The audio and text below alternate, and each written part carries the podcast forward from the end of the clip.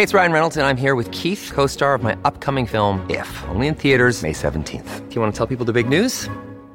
All right, I'll do it. Sign up now and you'll get unlimited for $15 a month in six months of Paramount Plus Essential Plan on us. Mintmobile.com slash switch. Upfront payment of $45 equivalent to $15 per month. Unlimited over 40 gigabytes per month. Face lower speeds. Videos at 480p. Active Mint customers by 531.24 get six months of Paramount Plus Essential Plan. Auto renews after six months. Offer ends May 31st, 2024. Separate Paramount Plus registration required. Terms and conditions apply if rated PG.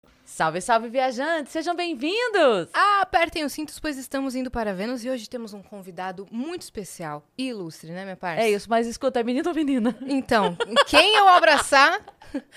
a, gente, a gente tá de chá de revelação aqui, sem combinar. Tá de chá revelação, homenagem a Rebeca Bravanel. Um Beijo. beijo. Pra quem não sabe dessa história, procura aí. Chá revelação, Rebeca Bravanel no Google, que você vai entender Isso, o que eu tô falando. É só, é só essa informação É que você só essa precisa. informação. E hoje a gente tá com ele, que é psicanalista, consultor de relacionamentos e, por um acaso, par romântico da nossa querida Cris Paiva, Tiago Ferraz, Titi Ferraz. Muito feliz de estar aqui com vocês e do lado do meu amor. Bem-vindo, tá? Obrigado. obrigado. Hoje a gente vai fazer uma dinâmica diferente aqui. Além dele contar a história dele, de responder outras coisas, ele vai responder as suas dúvidas, tá? Se você tiver querendo um conselho amoroso, tá com um problema de relacionamento, tá feliz e quer conquistar a pessoa amada, não é? É, Acho que traz ninguém, a pessoa eu acho que ninguém tem dúvida de relacionamento, não? Será que tem? Ah, Se tiver, se Opa! tiver, a gente resolve aqui. É isso, então pode mandar. Vai Pode ficar. mandar. Como é que tá? Vai ficar aquele limite de mensagens? Como é que vai ficar? Como é que vai ser? Conta pra gente, Christian, você vai abrir já as mensagens pra, pra galera mandar? Já tá liberado? Desde já. Já. Isso. E aí tá assim, é, são, tem os tiers, né? Um, dois, três, e aí vai aumentando o valor da mensagem. São Então-. Então são 15 total. Você tem 15 chances, hein? É isso. E se quiser pagar menos, tem que ser rápido. É, vai rápido e sinta-se à vontade pra contar o seu relato pessoal mesmo, mesmo que seja cabuloso. Coloca assim, anônimo. E aí a gente não vai ler seu nome, tá bom? Isso. E a gente vai perguntar pro Titi, Isso, boa. né? Manda a história, pede conselho, fala como é que tá, do que quer saber. Pode usar a técnica Laura Miller, não sou Pode. eu, é meu primo. Se Né? abre com a gente, tá? A gente não vai te julgar. Coisa que eu tô mais acostumado de ouvir. é, Não, tem uma amiga minha, Titi, que tá passando por um problema. Falo, tá, fale mais sobre sua amiga. E sempre Nossa, amiga. você quer ajudar tanto assim sua amiga, né? É isso. Foi lá, assistiu o programa ao vivo, pagou mensagem porque a amiga está com problema. Com certeza. Uma amiga assim é bom. Eu tô acostumado já com as amigas. Com as amigas? Bom, a gente, a gente vai. Eu vou fingir que eu não sei nada, tá? Então a gente quer muito saber. A gente tava zoando aqui pra contar pra Yas antes de começar, porque ontem eu tava falando assim, amor, imagina se a gente não tivesse. Se conhecido tivesse só marcado Vênus, assim, como Poderia seria? acontecer. Poderia acontecer, porque a gente ia chegar no conteúdo dele, uma hora ou outra. E aí a gente tava pensando onde começaria. Ele falou, você ia dar em cima de mim? Eu falei, ia. Será? Ah, eu ia. Mas E eu. ta- Vai, Ah, fala. E eu tava falando que se desse em cima de mim, eu ia pegar ao vivo. E ela tá assim, não ia. Eu falei, ia. É ia isso. sair na choqueia, É que ia sair daí- tudo. O que a gente chegou à conclusão é que daí talvez não tivesse virado namoro, Entendi. né? Ou, ou sim. É, não dá pra saber. Mas, a gente, mas eu, eu ia. Você ia, Eu pelo ia- menos, você, ia jogar umas, né? Isso aí, tá vendo? Como ela me conhece? Você ia jogar umas, você não ia dar em cima É, diretamente. claro, É. mas eu ia sentir se eu podia, né? É. Eu também ia. Eu ia pra cima. Olha, nem precisou. Nem precisou. Então tá bom, mas então vamos contar a história Vamos lá. do início. Como foi que surgiu esse consultor de relacionamento, então? surgiu quando eu resolvi agir através do amor. Eu sempre fui um cara normal, que tive uma vida é, moldada por quem estava à minha volta. Então, meu- minha família era uma família de construtores. E eu pensei assim, ah, vou ser o construtor. E todo mundo falando assim, você deve ser um construtor, você vai ser feliz, todo mundo aqui é feliz. E aí eu fui fazer engenharia. Nesse processo eu comecei a trabalhar como ne- nessa área de construção.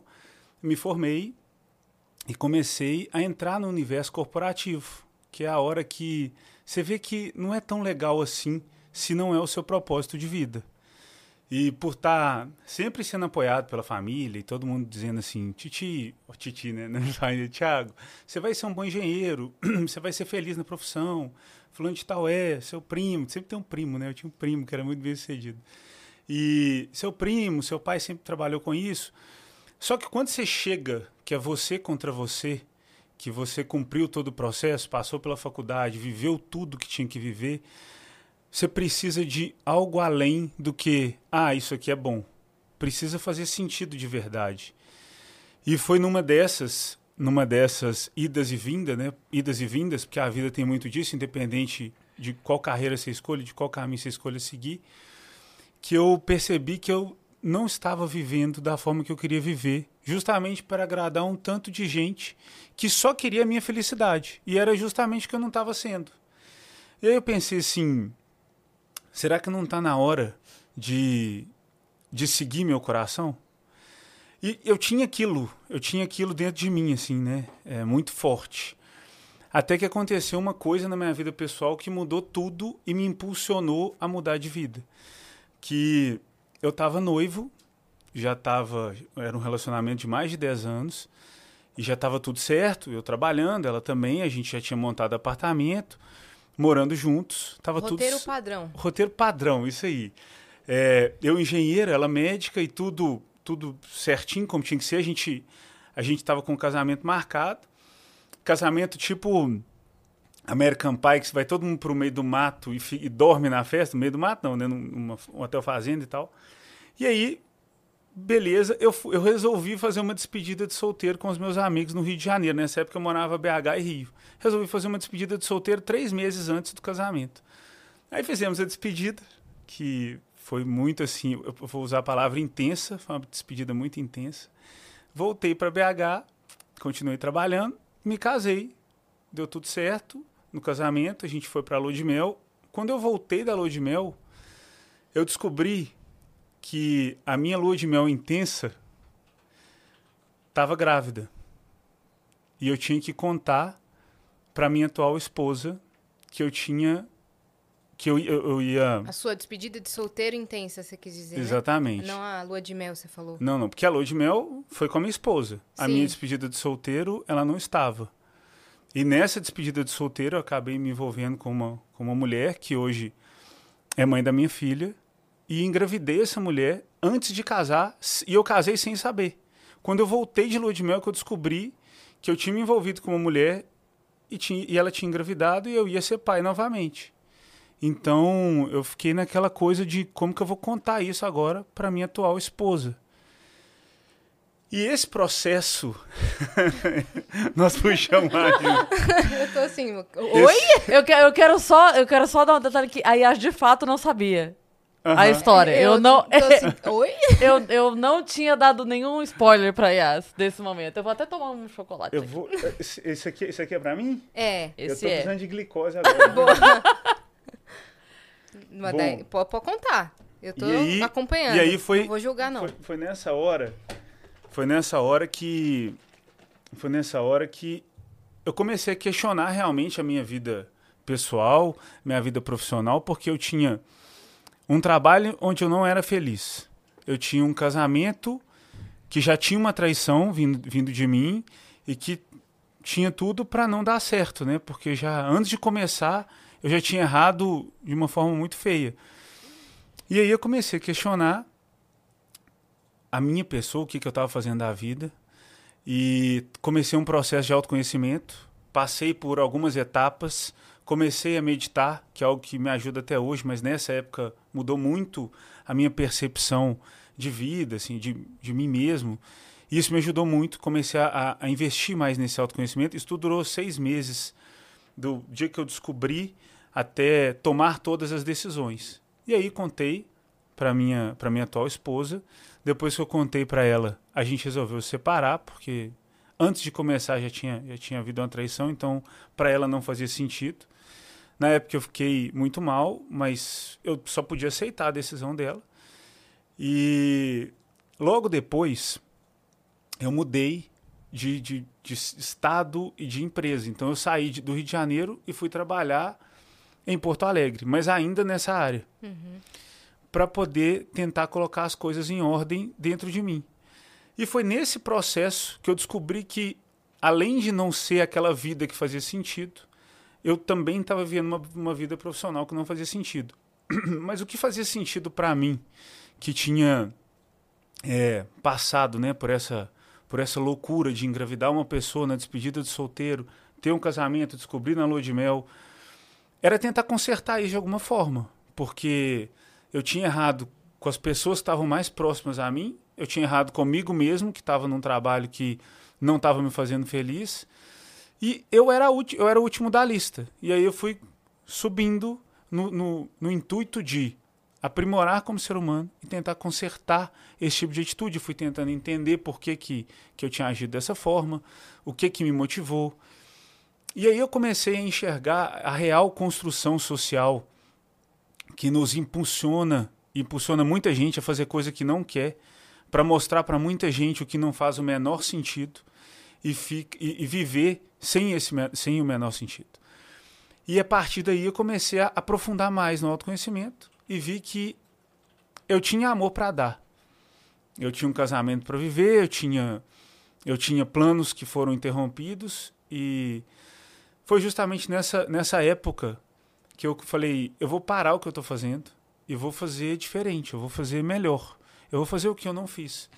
E comecei a seguir meu coração, comecei a seguir o que eu acreditava e saí, larguei o emprego, deixei de ser um engenheiro contratado, que entregava prazo, entregava, entregava metas e prazos e, e orçamentos, para fazer aquilo que eu queria. E aí foi minha, minha primeira expressão de amor foi construir, iniciar né, a empresa que eu sou sócio hoje, que é um glamping, que eu tenho em Minas Gerais. Para quem não, não sabe o que é glamping, é uma acomodação não convencional. A proposta do meu glamping é fazer um lugar romântico no meio da natureza que possa conectar é, pessoas que se amam com a natureza sem passar perrengue. Então, tem luxo, tem tecnologia, mas você está ali conectado com a natureza. Que é a cabana. As cabanas, né? Que são, que são as cabanas. E aí eu comecei, mas nessa época era uma, né? Então, uhum. eu falei, olha, eu vou largar tudo e vou fazer uma cabana no meio do mato. Todo mundo achou que eu era doido? Todo mundo achou que eu era doido, lógico. Talvez fosse. Talvez. É, talvez ainda seja. Acho que louco eu sou por você. Ah. Mas. deixa, deixa eu só fazer um adendo que é, quando a gente tava conversando, a gente tava conversando aqui aquele dia, marcou, combinou de fazer e tal. E aí o Thiago falou pra mim assim: e aí, será que eu conto? Será que eu não conto? Será que eu falo que eu não falo? A gente conversou muito sobre isso, né? E uma coisa que eu achei legal e que a gente tava conversando é que assim eu acho legal ele contar isso, porque tem muita gente que chega na gente, a gente já falou sobre aqui, isso aqui várias vezes, que é uma impressão que a pessoa que está aparecendo é perfeita, e aí se eu não tenho o que é perfeito, eu não posso ter nada. Então, se eu já errei na minha vida, eu nunca vou ser o cara legal. Se eu já errei na minha vida, eu nunca vou ser a mulher que tem um relacionamento legal. E que não é assim. Então, eu falei pra ele, eu acho legal você contar, porque você vai mostrar o caminho que fez, e que nada tá perdido para ninguém, que todo mundo pode ter errado em algum momento da vida. E é legal você dizer isso porque é, foi uma escolha. Eu acho que até. É, claro que a situação toda é muito ruim, mas é louvável como a pessoa reage à situação que viveu, né? Porque a pessoa pode só falar, ah, então foda-se também. Não, então eu vou agir, então agora eu vou, vou mudar, eu vou me esforçar o tanto quanto for necessário. E uma coisa que eu achei muito legal é que isso tudo que o Thiago contou aqui, ele me contou assim que a gente ficou e eu achei isso de um cuidado muito grande, porque assim, ok, isso não vai ser. Depois que a gente. Então a gente ficou, beleza tal. Agora assim, isso não vai ser só uma ficada. Estamos percebendo que isso aqui vai mais longe. Então ele sentou comigo e falou: tá, então agora eu preciso te contar uma coisa. E me deu a chance de aceitar ou não seguir dali antes que isso fosse inviável. E eu achei isso muito responsável, uhum. sabe? Eu tenho uma história para te contar. A história não é bonita, é pesada, mas é a minha história. E eu preciso que você saiba. Antes. E, antes, exatamente. E aí eu falei, cara, uma pessoa que toma esse tipo de atitude, que lida com isso como lida, fala dessa forma, de fato entendeu uhum. o que aconteceu. Não quer cometer o mesmo e erro. E não quer cometer o mesmo erro. Foi isso. Então eu acho muito legal falar disso porque é uma maneira também de uma coisa que a gente repete aqui tanto, né, para as pessoas, que é assim, mostrar que não é, não, não é o conto de fadas, não é o que você vê ali, não é o tem problema também. E não é porque tem problema que não é bom, e não é porque é bom que não tem problema. E isso é super possível para todo mundo, né? Hum. Vocês também aí sintam-se à vontade, viu? O próprio Tiago foi totalmente transparente aqui. Vocês podem ser transparentes na mensagem também. É isso. Né? Você mandar... já abriu. É isso. Dizer que, apesar de ter agido errado com a pessoa que eu tinha compromisso, o fruto desse erro é uma filha maravilhosa que eu tenho. Tenho contato com a mãe dela muito respeitoso e sou muito ligado a ela. Então, tem, são. Ela é grande já? Ela tem cinco anos, mas ela é bem grande. Fofa. Eu ela chamo ela de minha moça grande. Uhum. Então ela, ela já está bem grandinha. Uma linda, uma fofa. Assim, eu sou, eu sou muito apaixonado por ela. É, é isso, né? Às vezes acontecem, acontecem coisas que a gente não espera, mas acontecem coisas boas que a gente não espera também. E muito em cima do que você falou, meu bem, é não só tentar entender e me transformar como homem, mas é entender por que os homens agem assim, o que me levou a agir assim e tentar fazer uma, alguma coisa para mudar isso. Então, eu não, claro que eu não cheguei nessa conclusão lá atrás, mas hoje eu vejo isso claramente, assim, quando eu vejo alguns amigos meus conversando entre si. É normal a gente falar certas coisas que não deveriam ser. É normal um homem chegar pro outro e falar assim: olha só, a minha estagiária que eu tô pegando, que gata. Tipo, você é casado, velho, tem uma aliança no seu dedo, por que, que você tá fazendo isso? Só da pessoa sentir a vontade, tem algo errado. A gente tá fazendo alguma coisa errada. Mas a gente vai chegar lá. É, eu tava. Eu tava falando que Você a minha primeira, a minha mato. primeira expressão de fazer o que eu tinha vontade, de fazer o que eu queria, foi fazer as cabanas. Inclusive, você falou que eu podia divulgar qualquer coisa. Lógico, Podemos colocar, podemos colocar o Instagram da cabana aqui. Óbvio. Cabana.we, Cris. Cabana.we. Se você é de BH, se você é de São Paulo, Rio, muita gente sai, de- vai de carro para lá, vai de avião, é, conhece esse conceito de glamping, entra nesse, o Instagram vai aparecer aqui, entra no Instagram, é, mas assim, para quem não conhece, tem muita, tem muita informação ali, tem muito conteúdo, tem pedido de casamento, tem, Tem pedido de namoro. tem pedido de... na- Ah, tem nosso pedido de namoro, a gente podia colocar, né, amor? Depois. Eu tão lindo, eu tenho tanto orgulho. E tem uma É ajuda especial quando a pessoa pede assim, ah, eu queria fazer um pedido especial. Vocês dão esse suporte de Sim. ajudar a fazer a surpresa Sim, e se tal? precisar preparar alguma coisa antes, a gente tá lá para isso. Uhum. Já tiveram um pedido de casamento que tem um pedido de casamento que ele não tá aí, porque senão estraga a surpresa. Mas se eu ver, eu choro. Depois eu vou até te mostrar. É incrível o pedido. Foi recente? Não, ele tem mais de um ano esse pedido. Mas foi E- lindão. foi lindão. E aí eu, foi ideia do noivo e eu pego essa ideia e replico. Eu falei com ele, eu não vou postar para não replicar essa ideia, né? Então é, eu, eu replico, mas não mostro para ninguém, para sempre ser surpresa para quem chega. Bom, fiz a cabana. Nesse processo de ficar um ano, o processo de construção da cabana, como, como foi muito artesanal, foi muito meu, era um projeto meu, tudo, tudo foi criado por mim. Eu tive tempo, e com esse tempo que antes eu, eu não tinha, eu resolvi estudar psicanálise para poder me entender. E me entendendo, eu descobri que eu sempre tive vontade de fazer vídeo para internet, sempre tive vontade de pegar o celular e falar alguma coisa, eu não sabia o que. E eu nunca pude, porque quando eu fazia, tinha um chefe, tinha um sócio, tinha um, um colega de trabalho que falava assim: engenheiro, mais de 30 anos, fui para criar, vai casar e tá aí fazendo palhaçada na internet. Eu sempre ouvi isso. Eu sempre ouvi isso. É, para quem tá nos ouvindo, a pessoa que te fala isso, você acha que, ah, não falou brincando. Não, é muito sério. Mas não é que ela te quer mal. Tem muita gente que acha que quando ouve isso é porque a pessoa tá tolindo seus sonhos. Não é isso. A pessoa já toliu os próprios sonhos e ela tenta te proteger da vergonha que ela acha que você tá passando. Mas é sobre ela, não é sobre você. Eu ela gostaria de ter a coragem de criar, de postar. Ela gostaria de ter esse impulso, É. mas ela não tem. Não consegue, não. e aí ela quer desencorajar o próximo. Eu discordo um pouquinho do que você disse, porque não é que ela gostaria de ter, ela não acredita. Na cabeça dela não é mais possível, talvez há muito tempo. Tem gente que gostaria, mas a grande maioria matou o sonho tão na raiz que nem, nem consegue querer, nem sonhar mais com isso. Então, é mais ou menos assim: o que, que você está fazendo? Isso é impossível. Para com isso, mas é para proteger. Muita gente acha principalmente quando vem dos mais próximos da família, que tem uma inveja e tal. Eu vejo muito mais como proteção das pessoas que estavam à minha volta que como inveja. Mas era tolhido, de qualquer forma. E aí pensei, bom, agora vou entender mais sobre mim, vou fazer o que eu gosto e comecei a pegar o telefone e dar bom dia. E falava assim, e aí? Eu pegava o telefone e falava assim, e aí, gente, vocês estão bom? E falava alguma coisa.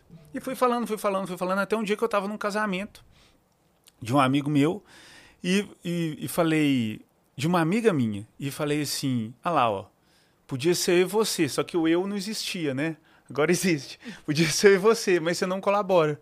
E esse vídeo subiu muito e eu vi que a, a- falar de relacionamento fazia as pessoas se conectavam com o que eu falava de relacionamento. E aí comecei a entrar nesse nicho e falar sobre relacionamento.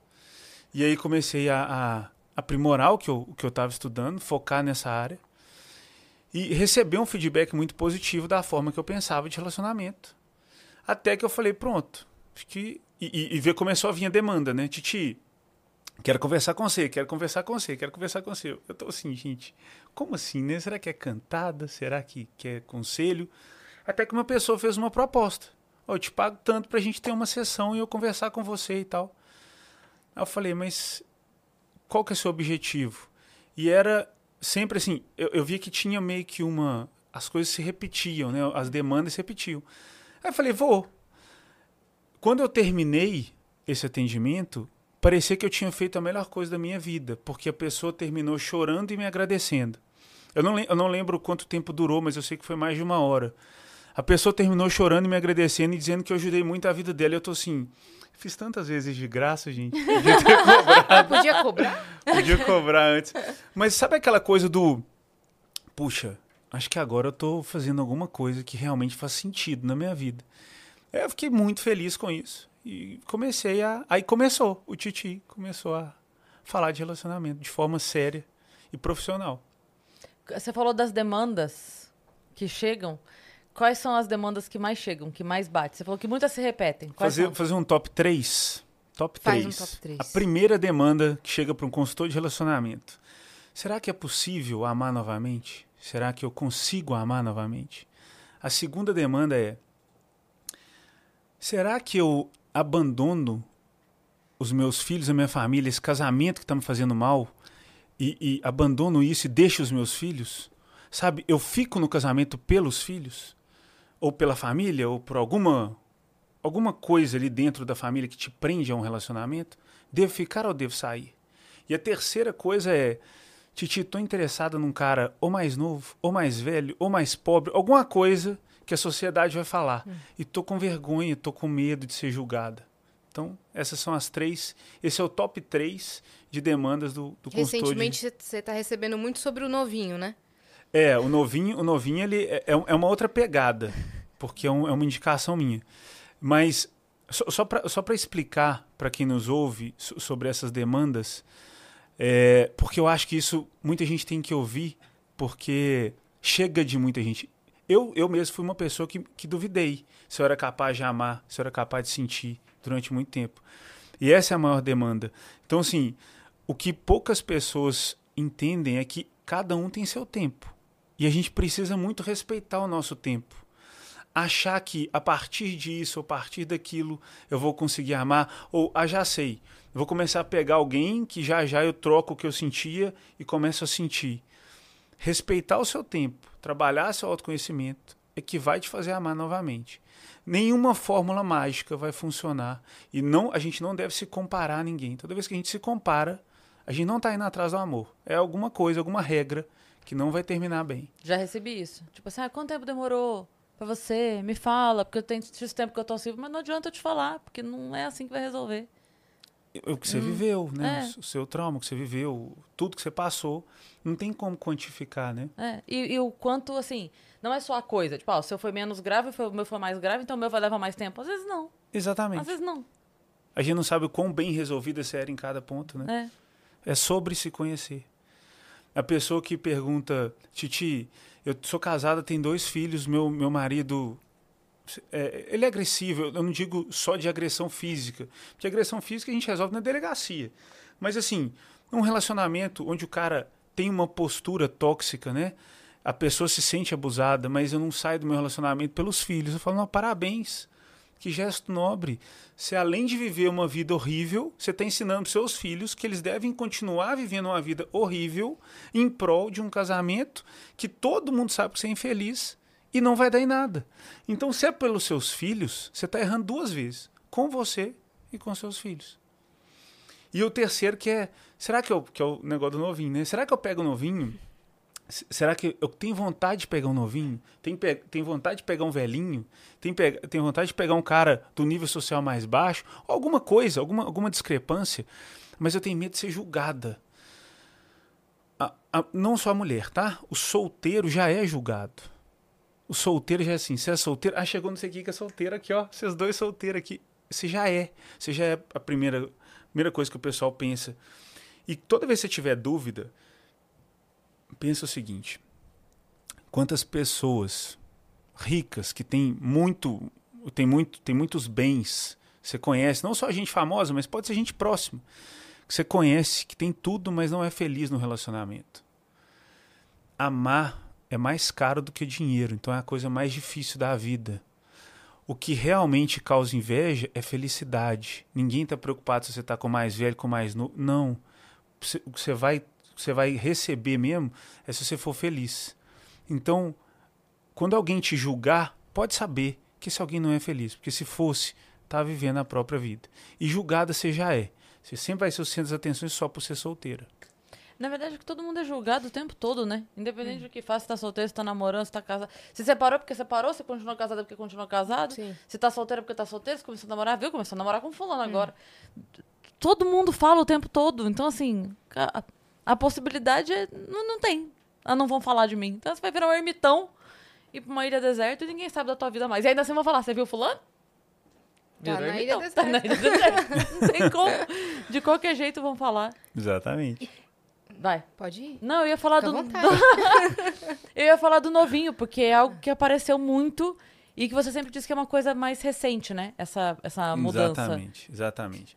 Olha, isso não é tendência, não, tá, gente? O jogo já mudou. A história já virou. Era comum se ouvir há pouco tempo atrás um cara falando assim: Ô mulher, você fica esperta, porque senão te troco por duas de 20. Que eu sou isso, porque eu sou aquilo. Hoje, quem tá eh, na, na- correndo risco de ser trocado é esse cara que falava isso por 2 de 20. Porque cada, cada vez que, que a gente fala mais né, sobre, sobre essa abertura social, não só de mulher, mas para todo mundo. Olha, tudo pode, gente. Se você não está fazendo mal para ninguém, tudo pode. Está sendo cada vez mais aceito. E as mulheres estão vivendo isso. Só que tem um, tem um detalhe nas mulheres, é que elas não viveram, né? Então, se você for pegar historicamente, tem uma mulher conversando com a mãe dela, a mãe dela falou assim, não, eu tive vontade demais, mas na minha época não podia. Então, elas têm que tirar o atraso. Então, Começava a namorar cedo e era aquele único, É. e depois noivava e casava, né? Enquanto o homem, às vezes, já tinha saído com algumas moças antes de, É. de firmar, né? E continuava depois É, do casamento, e né? continuava, É. né? Você ia falar outra Não, só ia completar que é- isso é. Não é só achar, né? Tipo, as mulheres têm contado muito isso. Que de Tem fato os contado. novinhos estão indo pra cima mesmo. É, tem porque, essa. porque o, o novinho tem aquela vantagem do. Apesar de ter. De, eu, eu costumo brincar que maturidade masculina é um trem difícil de achar. E a diferença do novinho para o homem mais maduro é que pelo menos no, no novinho dá para sentar.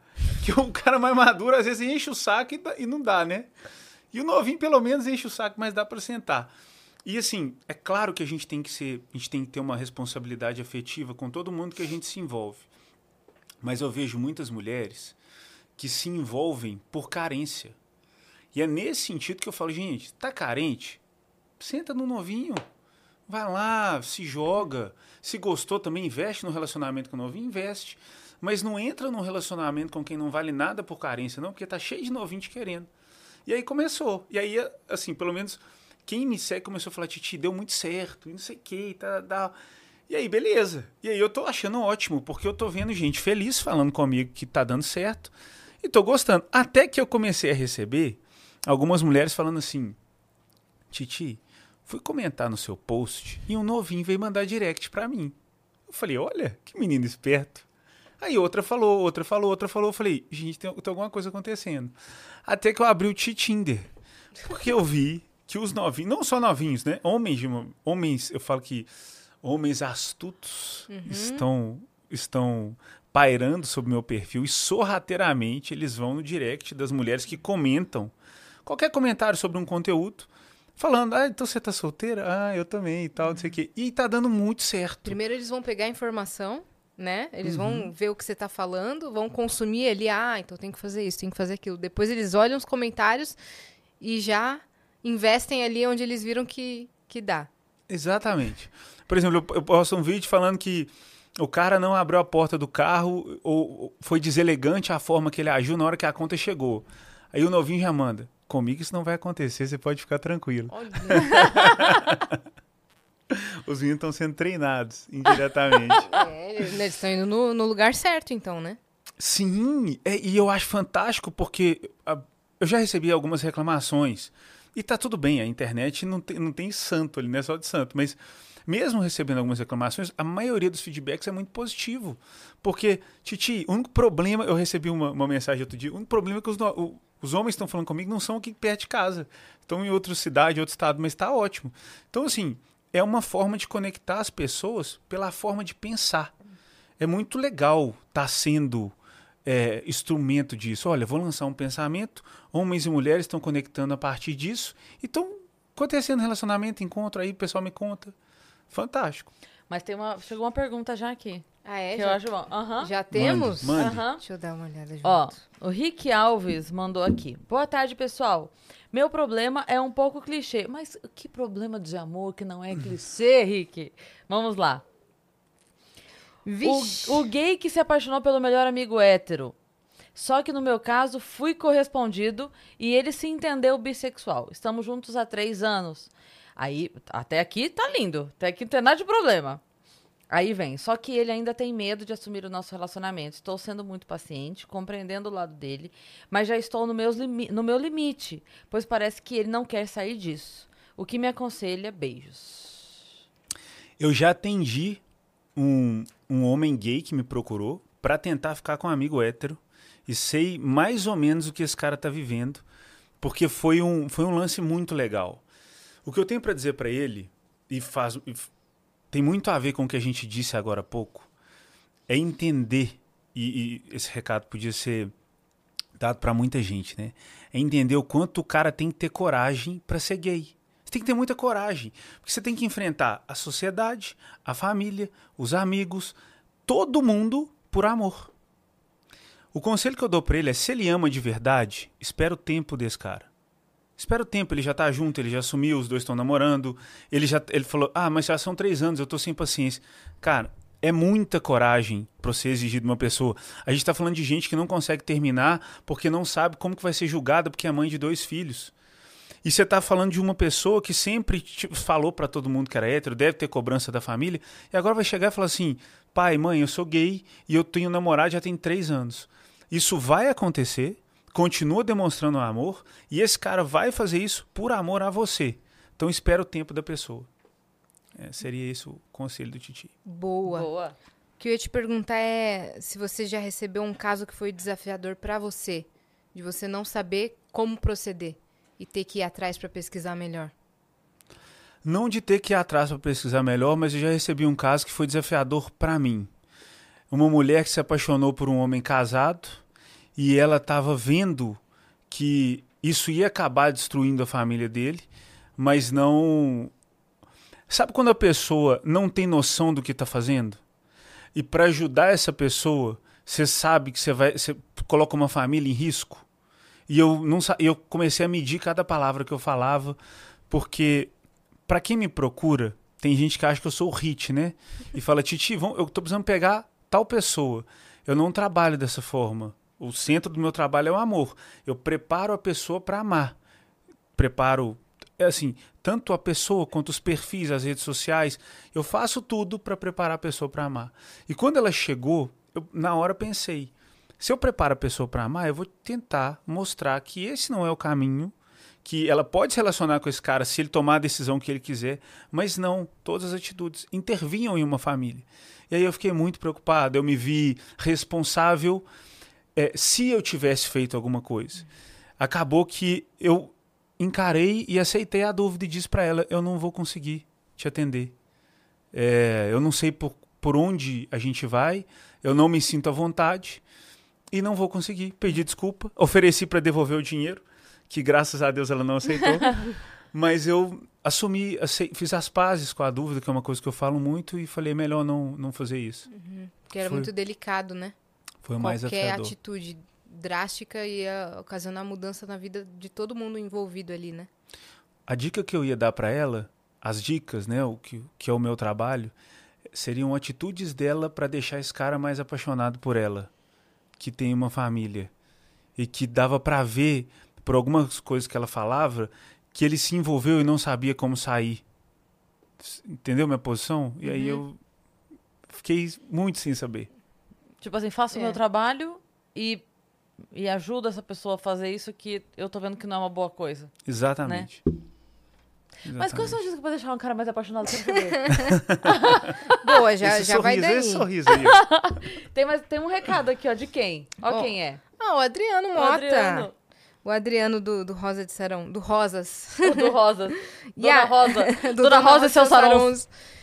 Cris e Titi, passando só pra deixar um super beijo pra vocês. Ótima conversa. Adorei acompanhar daqui. Sucesso pra vocês e qualquer momento a gente se encontra em algum evento ou show. E claro, vou marcar de conhecer a cabana. Beijo. Ah, Beijo, Adriano. Adriano.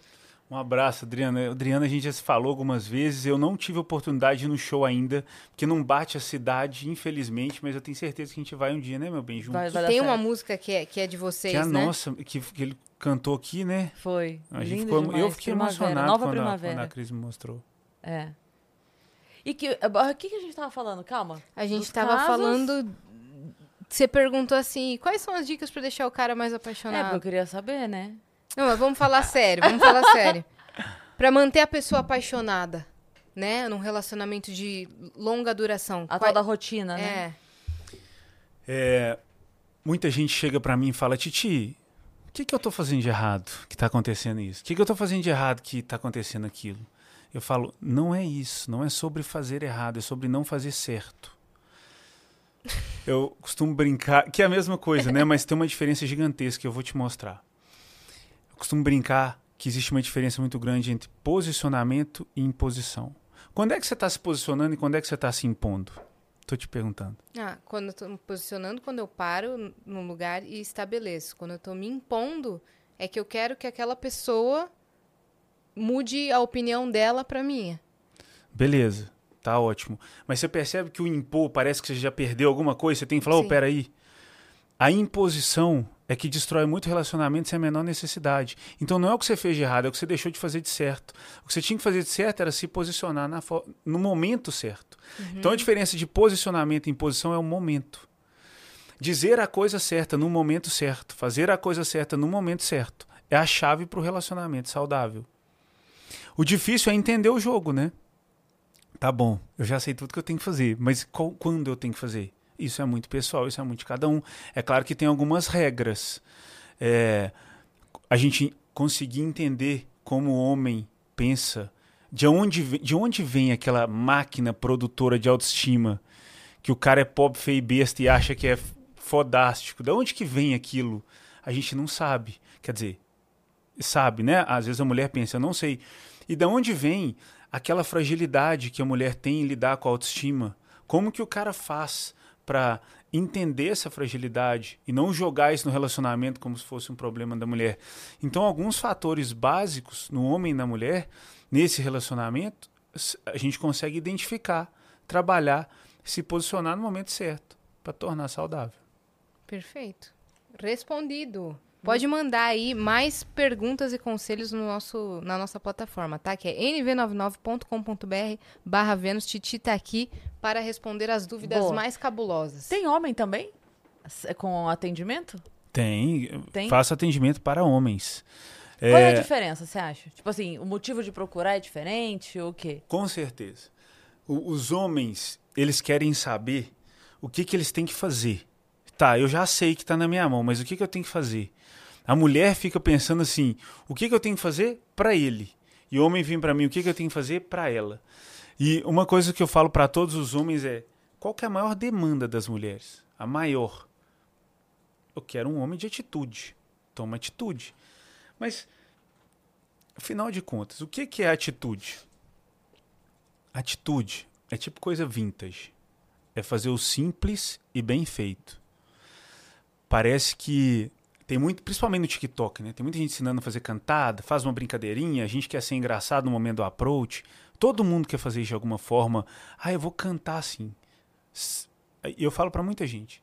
Alguma vez na sua vida você já olhou pra uma mulher e disse: Te achei linda, tô interessado em você e gostaria de saber um pouco mais.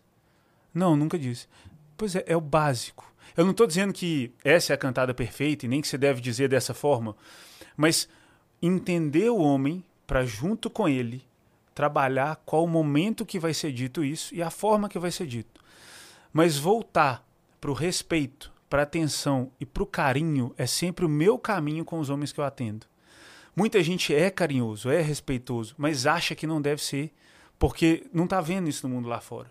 Costumo falar muito, e até apresentei uma palestra falando por que o amor saiu de moda. Justamente por isso. A gente começou a achar que encarar quem a gente ama é ter que inventar, tirar um coelho da cartola. Não, não é não. É, olha aqui, eu gostei de você, estou realmente interessado. É o básico, olha, né? Olhar no olho e fazer acontecer. A, a principal demanda é essa? Tipo, falta de atitude das mulheres. Falta de atitude, falta de respeito, o quê? Não é falta de, tá? A demanda que vem dos homens é, Titi, o que, que eu faço para ter a minha mulher, para conquistar uma mulher? E aí a gente trabalha naquilo do momento. Vamos entender o que o que, que você está fazendo da vida, como, for, como foram os seus dates, o que, que você deve fazer, para onde você deve ir, para onde você não deve ir. Inclusive, vou dar uma dica de date aqui para os homens, pelo amor de Deus. Vai marcar um date com a gata? Marca um date no lugar que você já foi, você já conhece. De preferência, dá uma bela de uma gorjeta pro garçom, para ele te tratar bem, para você não ficar surpreso. Porque já é um momento que você não está ali tão confortável. E a pessoa já fica sem saber onde está. Então, passar esse conforto para a pessoa é muito bom. Claro que tem muita coisa que o Titi conta na mentoria dele, muito além disso.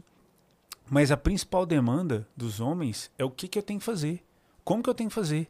O que, que eu tenho que chegar? Como que eu tenho que chegar? Os, os homens, né, quando, quando eu era bem mais jovem, solteiro, que hum. eu chegava nas mulheres, ah. os homens entre si tem aquela coisa do cara beijou, aí deu aquele beijo lindo, tá lá na balada, ele voltou. Todos os homens, até assim, até depois de 40 anos e aí, o que, que você falou para ela? Como é que você tirou esse beijo da boca dela? Então, essa coisa do que você falou para ela é que é a minha maior demanda quando vem dos homens. E da mulher é, tá, e o que, que eu tenho que fazer pro cara pra fazer? Pra ele querer vir falar Exatamente. o que, que seja. E é claro que não tem uma regra, né? Mas basicamente o que eu ensino é, você nunca vai pressionar, você nunca vai dizer pro cara, olha, eu quero isso, você não quer não? Vamos fazer aquilo. Não, você nunca vai colocar o cara em xeque, mas você vai, indiretamente.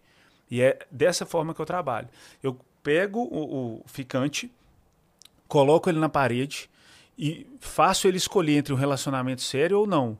Mas sem dizer hora nenhuma que eu estou fazendo isso. E essa que é a mágica. Entendi. Como o homem não lida bem com a sua emoção, se você chega para ele e fala, você quer namorar comigo ou não? Ele fala assim, não sei, e corre. Por não lidar bem com a emoção. E é entendendo isso que a gente faz isso sem falar isso. E esse é um problema recorrente também, do cara que não liga no dia seguinte, né? Ou da mulher que não liga no dia seguinte, que não fala nada. E a pessoa que gostou da noite anterior, ela pensa, cara, eu queria mandar mensagem, eu mando não. Se eu mandar e responder e depois vai ficar sem assunto, o que, que eu faço? Continuo insistindo? Será que a pessoa só quis aquela noite? Então, tem muita gente com essa dúvida. O que, que você recomenda nesse caso? É, a gente precisa sinalizar Sinalizar não é insistir. O sinalizar é importantíssimo. Tem muito homem que dorme, passa uma noite com uma mulher e fala: ah, acho que eu não mandei bem. Acho que, poxa, podia ter mandado. E não liga por isso. É a minoria, claro. A grande maioria fala mais uma noite legal na vida do pegador aqui e pode não dar, realmente não dar em nada. A gente tem que identificar isso antes de dormir com a pessoa. E tem como fazer, tem como identificar. Mas beleza, foi para a cama, dormiu, foi legal, teve uma noite legal. O que, que eu faço? Sinaliza. Espera 24 horas. O cara não mandou mensagem? Não mandou mensagem, então manda. Aqui, gostei demais, foi especial para mim. Isso representou na minha vida. Bacana, assim, eu tô tô chutando várias coisas, tá? Não é essa frase, não, senão o pessoal manda essa frase. um textão já. É, Bom dia! Gostaria de dizer que. Super formal, um e-mail. Então, não necessariamente essa frase, mas sinaliza, nunca pressiona. Sinalizou uma vez? É uma vez. Uhum. E voltando a falar do fazer as pazes com a dúvida. Se eu perguntar para a maioria das pessoas o que, que você quer, o que, que você sente, ninguém consegue responder o que quer e o que sente. Você acha que você vai querer, você vai conseguir saber o que o outro sente? Em uma noite, né? Em uma, noite, uma noite, Ou até em um ano. Você não sabe, é. você se conhece há 40 e não sabe o que sente. Você vai, é, é muito difícil. Fazer as pazes com a dúvida é viver em paz no amor. Você nunca vai ter certeza. Toda vez que você for atrás da certeza, você vai atrás do sofrimento. Porque você está indo atrás de uma coisa que nem outra pessoa tem para te dar. A gente tem que focar em fazer a nossa parte. Sinalizou, disse que gostou. Todo mundo tá o dia inteiro com o telefone. gente. Não tem essa pessoa que ninguém é Buda e tá lá meditando para ficar o dia inteiro sem ver telefone. Então vai ver. Vai ver, não, não, não se preocupe, vai ver sua mensagem. Viu a mensagem? Tá sinalizado. Deixa agora o universo agir. Vai viver sua vida, tem muita coisa para fazer, mas tem que simplesmente só fazer uma sinalização. Agora, nesse ponto também que de mandar a mensagem, às vezes a pessoa deixa de mandar, porque assim, beleza. Aí se eu mandar e não responder, eu mandei. A pessoa não respondeu. Ah, passei vergonha. Mandei. Ih, pronto, agora já, tava, já, já sou emocionada. Já não sei o quê. Melhor ser emocionada, né? Então você Pois é. Então você dormiu com o cara, passou a noite com ele pelada e mandou uma mensagem. E é essa a sua vergonha, entendeu? Não, É. não pode ter essa vergonha. Não estou dizendo que a mulher tem que ter vergonha por ter tido uma noite de sexo com um homem, mas não por isso. Não pode sentir vergonha por isso, porque já teve intimidade. Cabe uma mensagem. Ninguém quer ser rejeitado. Esse sentimento de rejeição ninguém quer ter. Mas sinalizar é importantíssimo. Eu posso sinalizar uma coisa? Claro. O meu, o meu não é de chocolate. Eu amo chocolate. Eu posso pegar o chocolate? Lógico, o seu é latte, né? O meu é Tá muito bom, muito mas bom. eu, eu tô, tô andando muito com, com o Cris Paiva e tô muito no chocolate. Pode ficar à vontade, essa geladeirinha do Nescafé. Ah, agora que eu vi que o, o desenho do negócio é o mesmo desenho da geladeira, agora que eu vi. É chique. Eu vou nesse cappuccino canela, que além Eu de tudo tem gostei. chocolate e tem canela. Eu gostei. Cara, chocolate com canela é muito bom. eu tomei esse agora. Gostei pra caramba. Então você que está aí ansiosa, depois de uma noite de amor intenso e não sabe se vai mandar, já faz um, já toma um, um cappuccino com canela, pra passar o nervosismo, sapeca a mensagem logo e deixa o universo agir. É, e deixa Não estar, né? não. É, não Se ele não responder, já é uma mensagem. Já é um sinal pra é. você Exatamente. abrir mão. Aí Como é pelo que menos é? você não se Como é que apega, a né? da Marília não, não respondeu mensagem também Tem- é mensagem? Como é que é? Da Ana Maria Braga, não é? Não, tem uma, uma- uma letra da Marília. Não, Ah, não receber mensagem também é mensagem, não é isso? e tem uma frase da Ana Maria Braga que ela fala lá no programa também, que é... Onde você... Eu não sei qual é a frase. Eu não sou tão boa com Eu as gosto da, frases. do- da reciprocidade, que ela fala assim: é, se, a, se a- se a pessoa não te responder, some. Isso, é não uma é isso? coisa assim. é essa, não aham. é? É tipo, pra você ser recíproco em tudo. Uhum. Se a pessoa não responder, some. É, é hora de sair da mesa. É uma coisa assim, ó. Ausência. Mensagem também é Ah, a música da Marília. Marília, é né? isso. É. Mas é, eu tô tentando lembrar essa frase também. É boa essa, cara. Quando eh, não for mais servido, alguma reciprocidade, levante da mesa. Uma coisa isso, assim. tem essa também. Tem essa. Ah, enfim, mas é isso. É, É, tudo tá isso bom? aí. É isso aí. É o homem da máquina. É É o o homem da novo máquina homem da novo. máquina, máquina do homem. O que eu ia te perguntar, você estava contando que você não traz a pessoa amada em sete dias, mas você prepara o terreno. Você faz a pessoa construir ferramentas, deixar melhor preparado. Quais são as dicas para uma pessoa que está solteira e não quer mais estar solteira, e aí ela quer ter o amor, mas ela sente que nada dá certo para ela? Como se preparar melhor? Primeiro é entender que vai continuar dando errado. Muita gente fala comigo, Titi, passei por vários relacionamentos ruins, sofri demais, já passei por isso, por isso, por aquilo, e tô com medo de entrar num relacionamento. A primeira coisa que eu falo é, vai acontecer tudo de novo. Qual que é a diferença? Olha a mulher que vai lidar com isso hoje e a mulher que lidou com aquilo lá atrás. Olha o tanto que você passou, o tanto que você cresceu, o quanto você consegue identificar uma atitude abusiva e sair de um relacionamento com um tempo muito menor. Ter a certeza de que isso tudo pode acontecer, mas que agora você vai agir de uma forma diferente, por ser uma pessoa maior em todos os sentidos, vai te trazer segurança. Essa segurança é que vai te dar segurança para se jogar, porque a gente só consegue amar quando a gente se joga. Sim. E se você está preso, você- é como se você desse o direito da pessoa que fez qualquer coisa, né, que te traumatizou, a te castigar e nunca mais amar. Você não pode permitir, depois de tudo que ela fez, ainda te castigar por, olha, você não vai mais amar na sua vida. Então, entender que esse sofrimento pode acontecer é a primeira dica. A segunda dica é entender que o jogo demanda energia. Titia não tem paciência para o jogo do amor, não tem paciência para o aplicativo de paquera. Meu Deus do céu, então você tem paciência para quê? Então vamos lá. Você tá com fome, imagina, eu não tenho paciência para cozinhar, vai morrer de fome. Eu, eu tô querendo um, um relacionamento saudável e eu não tenho paciência. Se já tá difícil para quem tem, imagina para você que não tem. Então tem que ter energia, tem que ter paciência, porque é muito difícil. Muita gente reclama, principalmente nos aplicativos de relacionamento, que ah, tem muita gente que pede nude, que faz isso, que é sem educação, que faz aquilo. Mas a vida também é assim. Se fosse na vida, se as pessoas pudessem colocar uma máscara e dizer o que, que- o que querem, ia falar, "Ô, quero ver sua teta, quero, sabe aquela coisa do. A pessoa tá atrás de uma máscara e ela é aquilo. A minoria vai, te- vai se conectar a você. E é atrás dessa minoria que a gente tem que ir. É atrás de quem realmente faz sentido para nós. Isso demanda energia.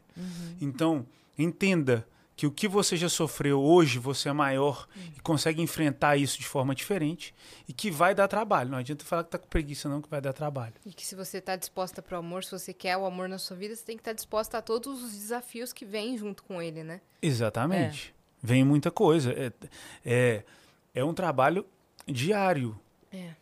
Tanto é que muito casamento acaba porque um dos dois acomodou ali e falou: Ah, agora eu já tô casado, então tá tranquilo. E as coisas não são assim. É uma, é uma. Eu não gosto de dizer que amor é decisão, apesar de ouvir isso em alguns contextos e, e fazer sentido. Porque eu acho que não. É, é surpresa, sabe? A gente é surpreendido pelo amor. E tá aberto, se colocar aberto à surpresa é que faz toda essa diferença. Mas uma vez que aconteceu e que você está num compromisso e que a coisa é séria, você tem que dar manutenção nesse sentimento. Então, é muito importante prestar atenção no que a gente quer, no que a gente sente e na pessoa que está do nosso lado. Então, mesmo depois, você que fala que não tem paciência para joguinhos, para amar, para esse negócio todo, quando você estiver casado, bem casado, você vai ter que ter, vai ter que fazer um tanto de surpresa, um tanto de coisa. Perfeito. É, a gente tava falando sobre isso que é, tem muita gente que fala pro Thiago assim, né, na mentoria, ah, eu queria ter um relacionamento que nem o seu da Cris, né, amor? Muita gente. E aí ele dá muita risada e fala pra mim, às vezes a gente brigou, discutiu alguma coisa e fala assim, ó, aqui, ó, mais uma chegou falando que é um relacionamento igual e a gente discutindo meia hora atrás. Então veja bem, né? Então, veja bem. Mas eu acho que é, isso que você falou vai, é, é muito sobre isso. Que não é que é perfeito, mas o fato de ter a vontade de fazer faz parecer ser. Sabe? Tipo assim, como a gente tem a vontade de fazer, então parece que é. Mas não, não é. Acho mas que é- a conversa também é fundamental, Com certeza. né? Dialogar. Com certeza. Tá, estamos discutindo, mas então vamos conversar sobre isso. Por que, que a gente tá estranho, né? E conversar normalmente. Ó, isso aqui me incomodou. Tá, mas isso aqui me inco- te incomodou porque me incomodou antes. Não guardar coisas, né, Pra depois despejar tudo. É. Cara, eu vi um vídeo, eu vi um vídeo. constantemente. Era uma, era uma, era uma senhora, eu imagino que ela deve ser uma palestrante, enfim, era em outra língua. E ela falava assim, é, que o, a- o amor é o, 100, o tal do 100%, né? Mas que não dá pra considerar 50-50. E aí ela falava assim, tem dia que eu chego em casa, é- é- ela e o marido, ela falou que eles têm essa comunicação, que eles chegam e se posicionam. Tipo assim, hoje eu tô 20. Aí o outro fala assim, beleza, eu, eu garanto 80. Hoje eu garanto 80, eu tô de boa aqui. É, não, não 20 de amor, mas tipo assim, de disposição, de, disposição. enfim, de, de, de, capaci- de, de energia vital, que é o que a Sim. gente chama, né? Não vou conseguir fazer nada pro jantar, não vou conseguir. É, hoje não sou a pessoa que vai fazer massagem, sabe É. assim? E aí. E, e que ele também fala, ó, hoje eu. Ela fala, não, então hoje é o banco, beleza. Ela falou, só que tem dia que eu chego em casa e falo assim, hoje eu tô 20. Aí ele fala assim, eu tô me esforçando por um 25 hoje. E aí eu falo assim, tá, gente, não, a gente não chegou nem em 50, o que, que a gente vai fazer? Então aí ela falou. aí- Tris alto. Aí...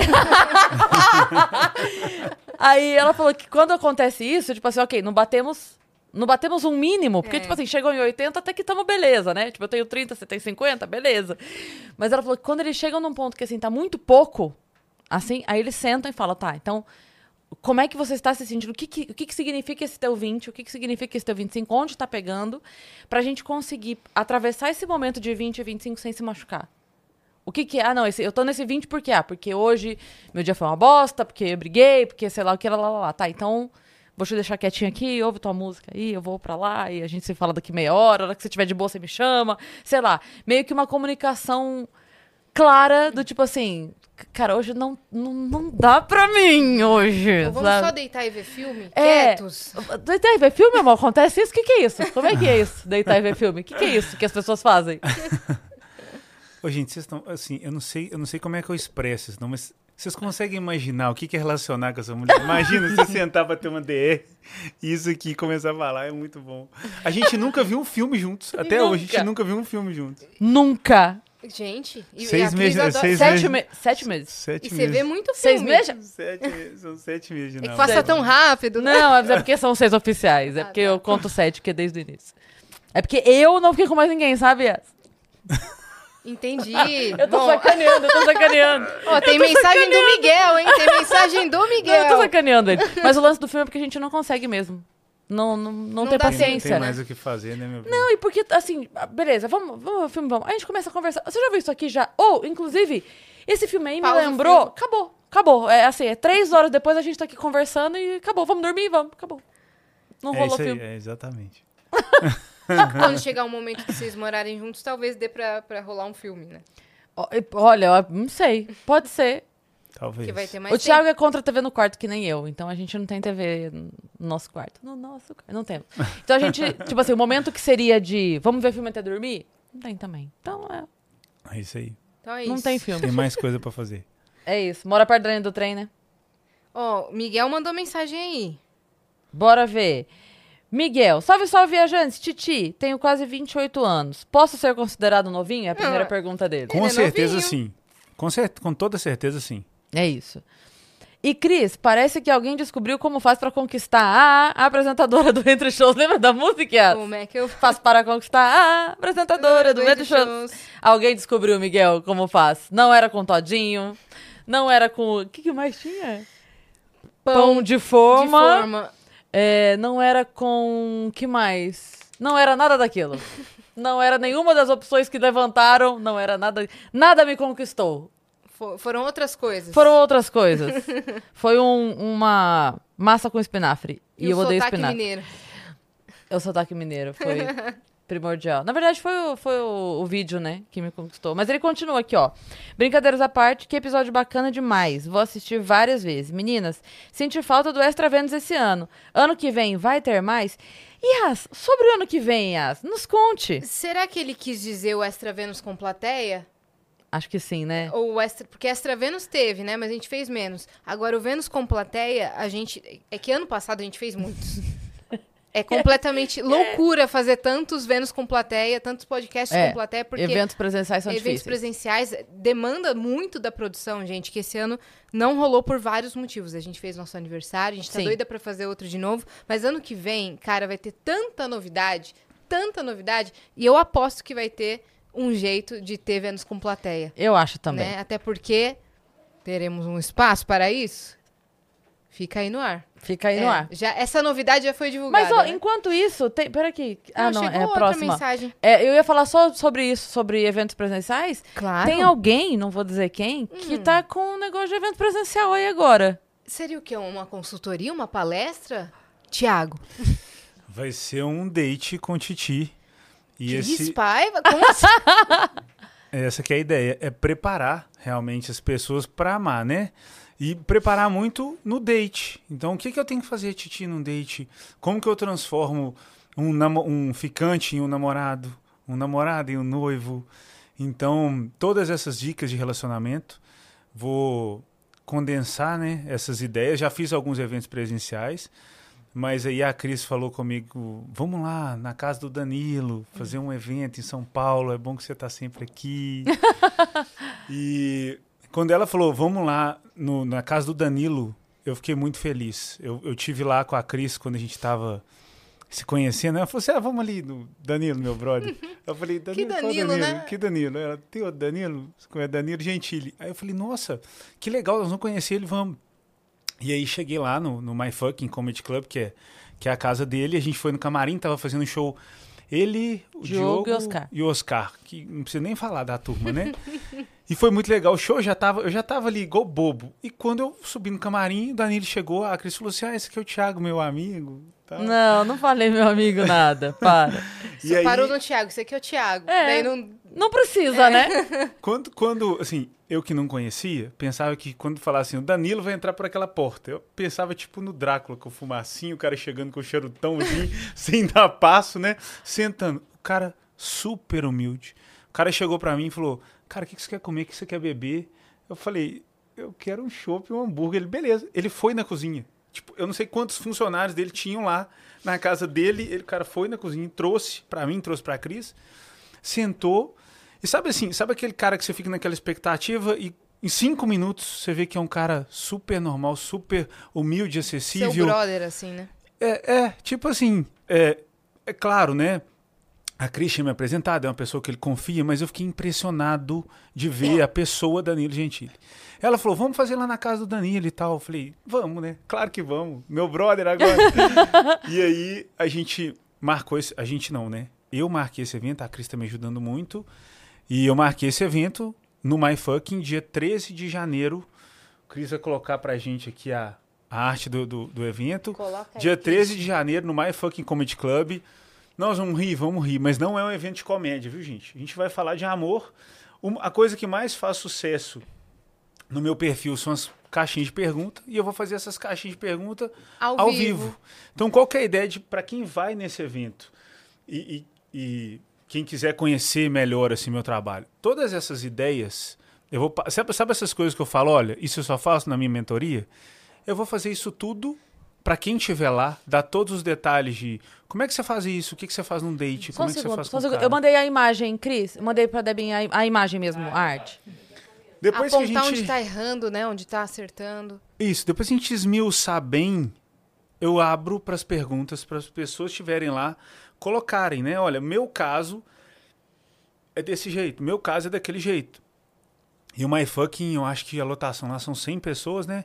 Então vai ser É 90, 90 e pouquinho. 90 e poucos. Então, assim, vai ser um evento que não é para muita gente. Então, quem tá indo vai ter a oportunidade de falar comigo, de fazer sua pergunta, de manter esse contato. E eu vou estar tendo a oportunidade de estar vindo para São Paulo, ficar com meu amor e manter essa constância aqui. Perfeito. Olha aí. 13 de janeiro, às 4 da tarde. Seu date com Titi.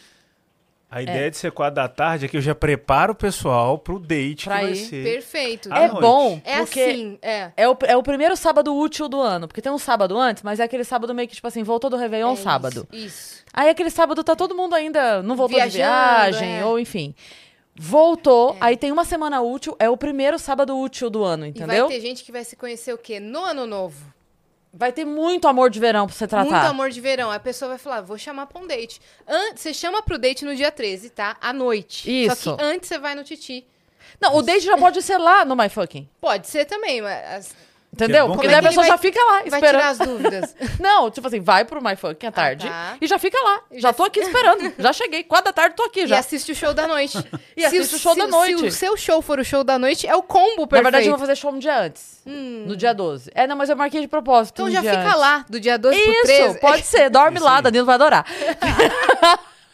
fica lá, lá. já dorme e fica pro dia 13. Mas é isso, é o primeiro sábado. E já tá à venda? Já dá pra comprar? Já tá à venda, já dá pra comprar. Sim. Tem, o- tem o link, o link fica no. Cris vai soltar. Tá na descrição e eu já joguei o link no, no chat e ele tá fixado no chat também. Boa. Tá. Isso aqui é Vênus, né, gente? Olha É só, isso. olha só Que isso é a aqui. rapidez É da isso. produção. Então tá no primeiro lote agora, É.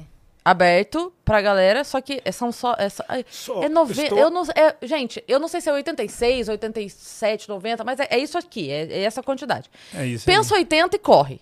aí. É isso aí. É isso. E a gente tá abrindo agora. Eu não sei quando é que eu vou abrir, né, pra venda. Então, quem comprar agora tá garantido pro primeiro evento que eu vou fazer. Depois é que eu começo. Você não sabe quando a vai ter outro, é isso? Não sei quando vai ter Ah, outro. entendi.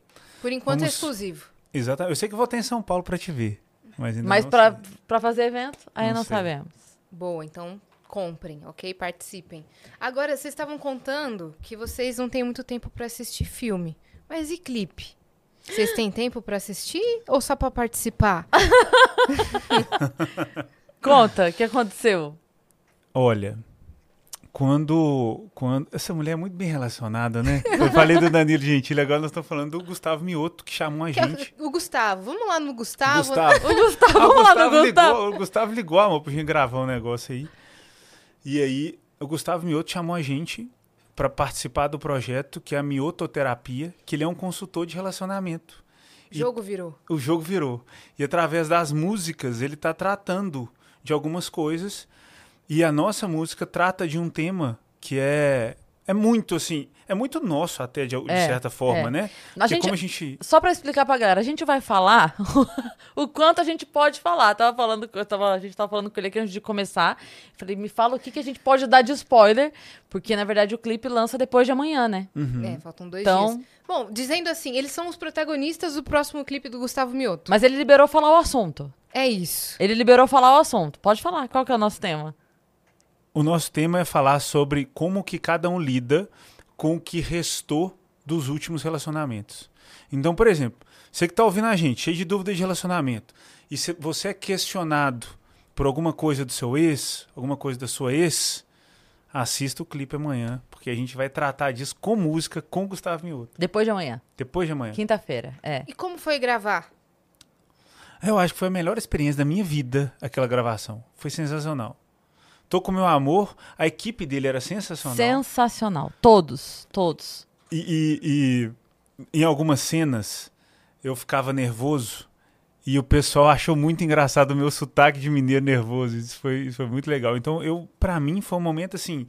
Você já fez muita coisa, né, meu bem? Mas pra mim foi, foi muito legal. Foi assim, muito, muito legal. Acho que o, o especial disso pra dizer assim, é, a experiência, né? Foi o, o, o- a minha amizade com o Gustavo surgiu por interferência da Maraísa. Foi. A Maraísa que fez o link entre a gente. E aí a gente começou a se falar, ficamos muito amigos. Você foi E- conselheira. Eu fui conselheira do... Ó, tá vendo? Tem um, jogo tem um consultor oficial, tem um consultor fake que deu conselho e fui eu que não tinha nada a ver com o assunto. E agora no clipe ele é o consultor. Ele é o consultor. vocês. É isso. E aí a gente conversou muito, e aí ficamos próximos, aí ele tava com esse projeto, e aí ele tinha visto uns textos meus que ele gostou, e, e ele falou, botou no Instagram, galera, acho que eu vou chamar a Cris Paiva pra minha terapia. E a galera começou, chama, chama, chama, chama. E aí ele mandou uma mensagem falando, e aí, vocês topam fazer? Falei que o Thiago, ele topou, e aí foi naquele dia que foi aquele corre. Doido, que eu falei, gente, tô voltando agora, enlouqueci de Porto Alegre, vou gravar lá. E aí foi isso, foram dois dias gravando, né, amor? Dois dias inteiros gravando. E foi muito legal. E é isso, foi uma experiência muito legal pra gente como casal, atuar como casal, né? E é bom porque fica piada interna, né? Então, tipo assim, como é um- o assunto, vocês já devem entender. é se- a, a galera que é fã do Mioto já sabe de que música estamos falando, você sabia? Que a galera já sabe? Porque essa música ele já soltou. No Twitter ele, ele já tá soltando vários spoilers. Ele tá soltando vários spoilers. Ele não se aguenta. É, mas aí, mas é assim, o legal é que fica a piada interna, porque daí, como é um, é um tema sobre ciúmes, sobre histórias do passado e sobre não sei o quê, então a gente, é, entre a gente, brinca muito sobre isso e é muito legal, né? E faltam Sim. dois dias pro clipe. a Pois gente é, tá muito ansioso. muito. Vai botar num telão pra passar assim, né? É, muito. É, tem, um, tem um outro detalhe de gravação, não sei se você lembra. Tinha umas atrizes, uns atores fazendo, fazendo a gravação com a gente. E tinha uma atriz, eu não vou lembrar o nome Ah, dela. eu queria lembrar também. É. Eu fui gravar uma cena com ela que ela me abraçava. E aí ela tava tremendo toda.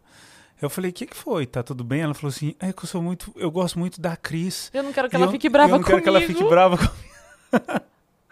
Falei, Tremeu na base, bicho. Ela ficou, porque ela, ela falou assim, porque ia ficar. Aí eu, para, para, não sei o quê. E aí eles precisavam fazer uma cena que, tipo assim, eles se abraçavam e o rosto colava. E ela, ela ficava meio assim. Aí o diretor falava, vai, vai, faz o negócio. Ela, ai, Cris, eu não quero que a Cris fique brava comigo. E aí depois a gente brincou, ai, eu queria lembrar o nome dela, meu Deus, como é que era? Eu não vou lembrar. E aí a gente brincou, daí depois eu tirei uma foto com ela, eu meio que enforcando ela, assim, falando, não, ficou tudo bem, vem cá. E tiramos uma foto, assim. Mas foi isso mesmo, querida demais ela. É, foi legal. E vocês viram que demora pra gravar um clipe, né? Que uma música de dois minutos e pouco. É muita São coisa, muitas horas de, de gravação. É. E a gente nem participou de tudo, né? É, o Gustavo ficou lá gravando um tempão, né? Exato. Ele, ele o, o Mioto, ele é meio que o Carlos Alberto, né? Entra o personagem, sai e ele fica no banco. ele tá lá, aí entra um paciente, sai, entra o outro, sai e ele tá lá. Ele é o Carlos Alberto É isso aí. do- das histórias. Mas é um projeto muito legal. E foi uma honra participar. Boa. Quando eu vi o projeto, eu falei, não, não pode ser tão perfeito assim pra mim. Que o cara é consultor de relacionamento. Tem quantos desses cantando aí, gente? Pois é. Pois é. Agora, sabe o que mais me surpreendeu? Que a gente se encontrou com o Mioto pra conversar. É, o- outro, outro, outro papo, sem, não, sem Em outro ser dia. falando, é, em outro dia, sem ser falando do clipe. E eu fiquei impressionado com a maturidade emocional daquele homem. Ele é. Como psicanalista e consultor de relacionamento, eu pensei que eu fosse encontrar um jovem que tivesse uma ideia legal, bacana. Não. Eu encontrei um cara que simplesmente dominava o assunto é, é, de relacionamento de um jeito que eu falei, esse cara não tá brincando, não. Ele é o, ele é o miototerapia mesmo. Então isso me surpreendeu muito, saber que além dele, tinha um propósito naquele trabalho. Eu acho que representa muito ele como pessoa Sim. e eu me surpreendi de uma forma muito positiva por isso. É.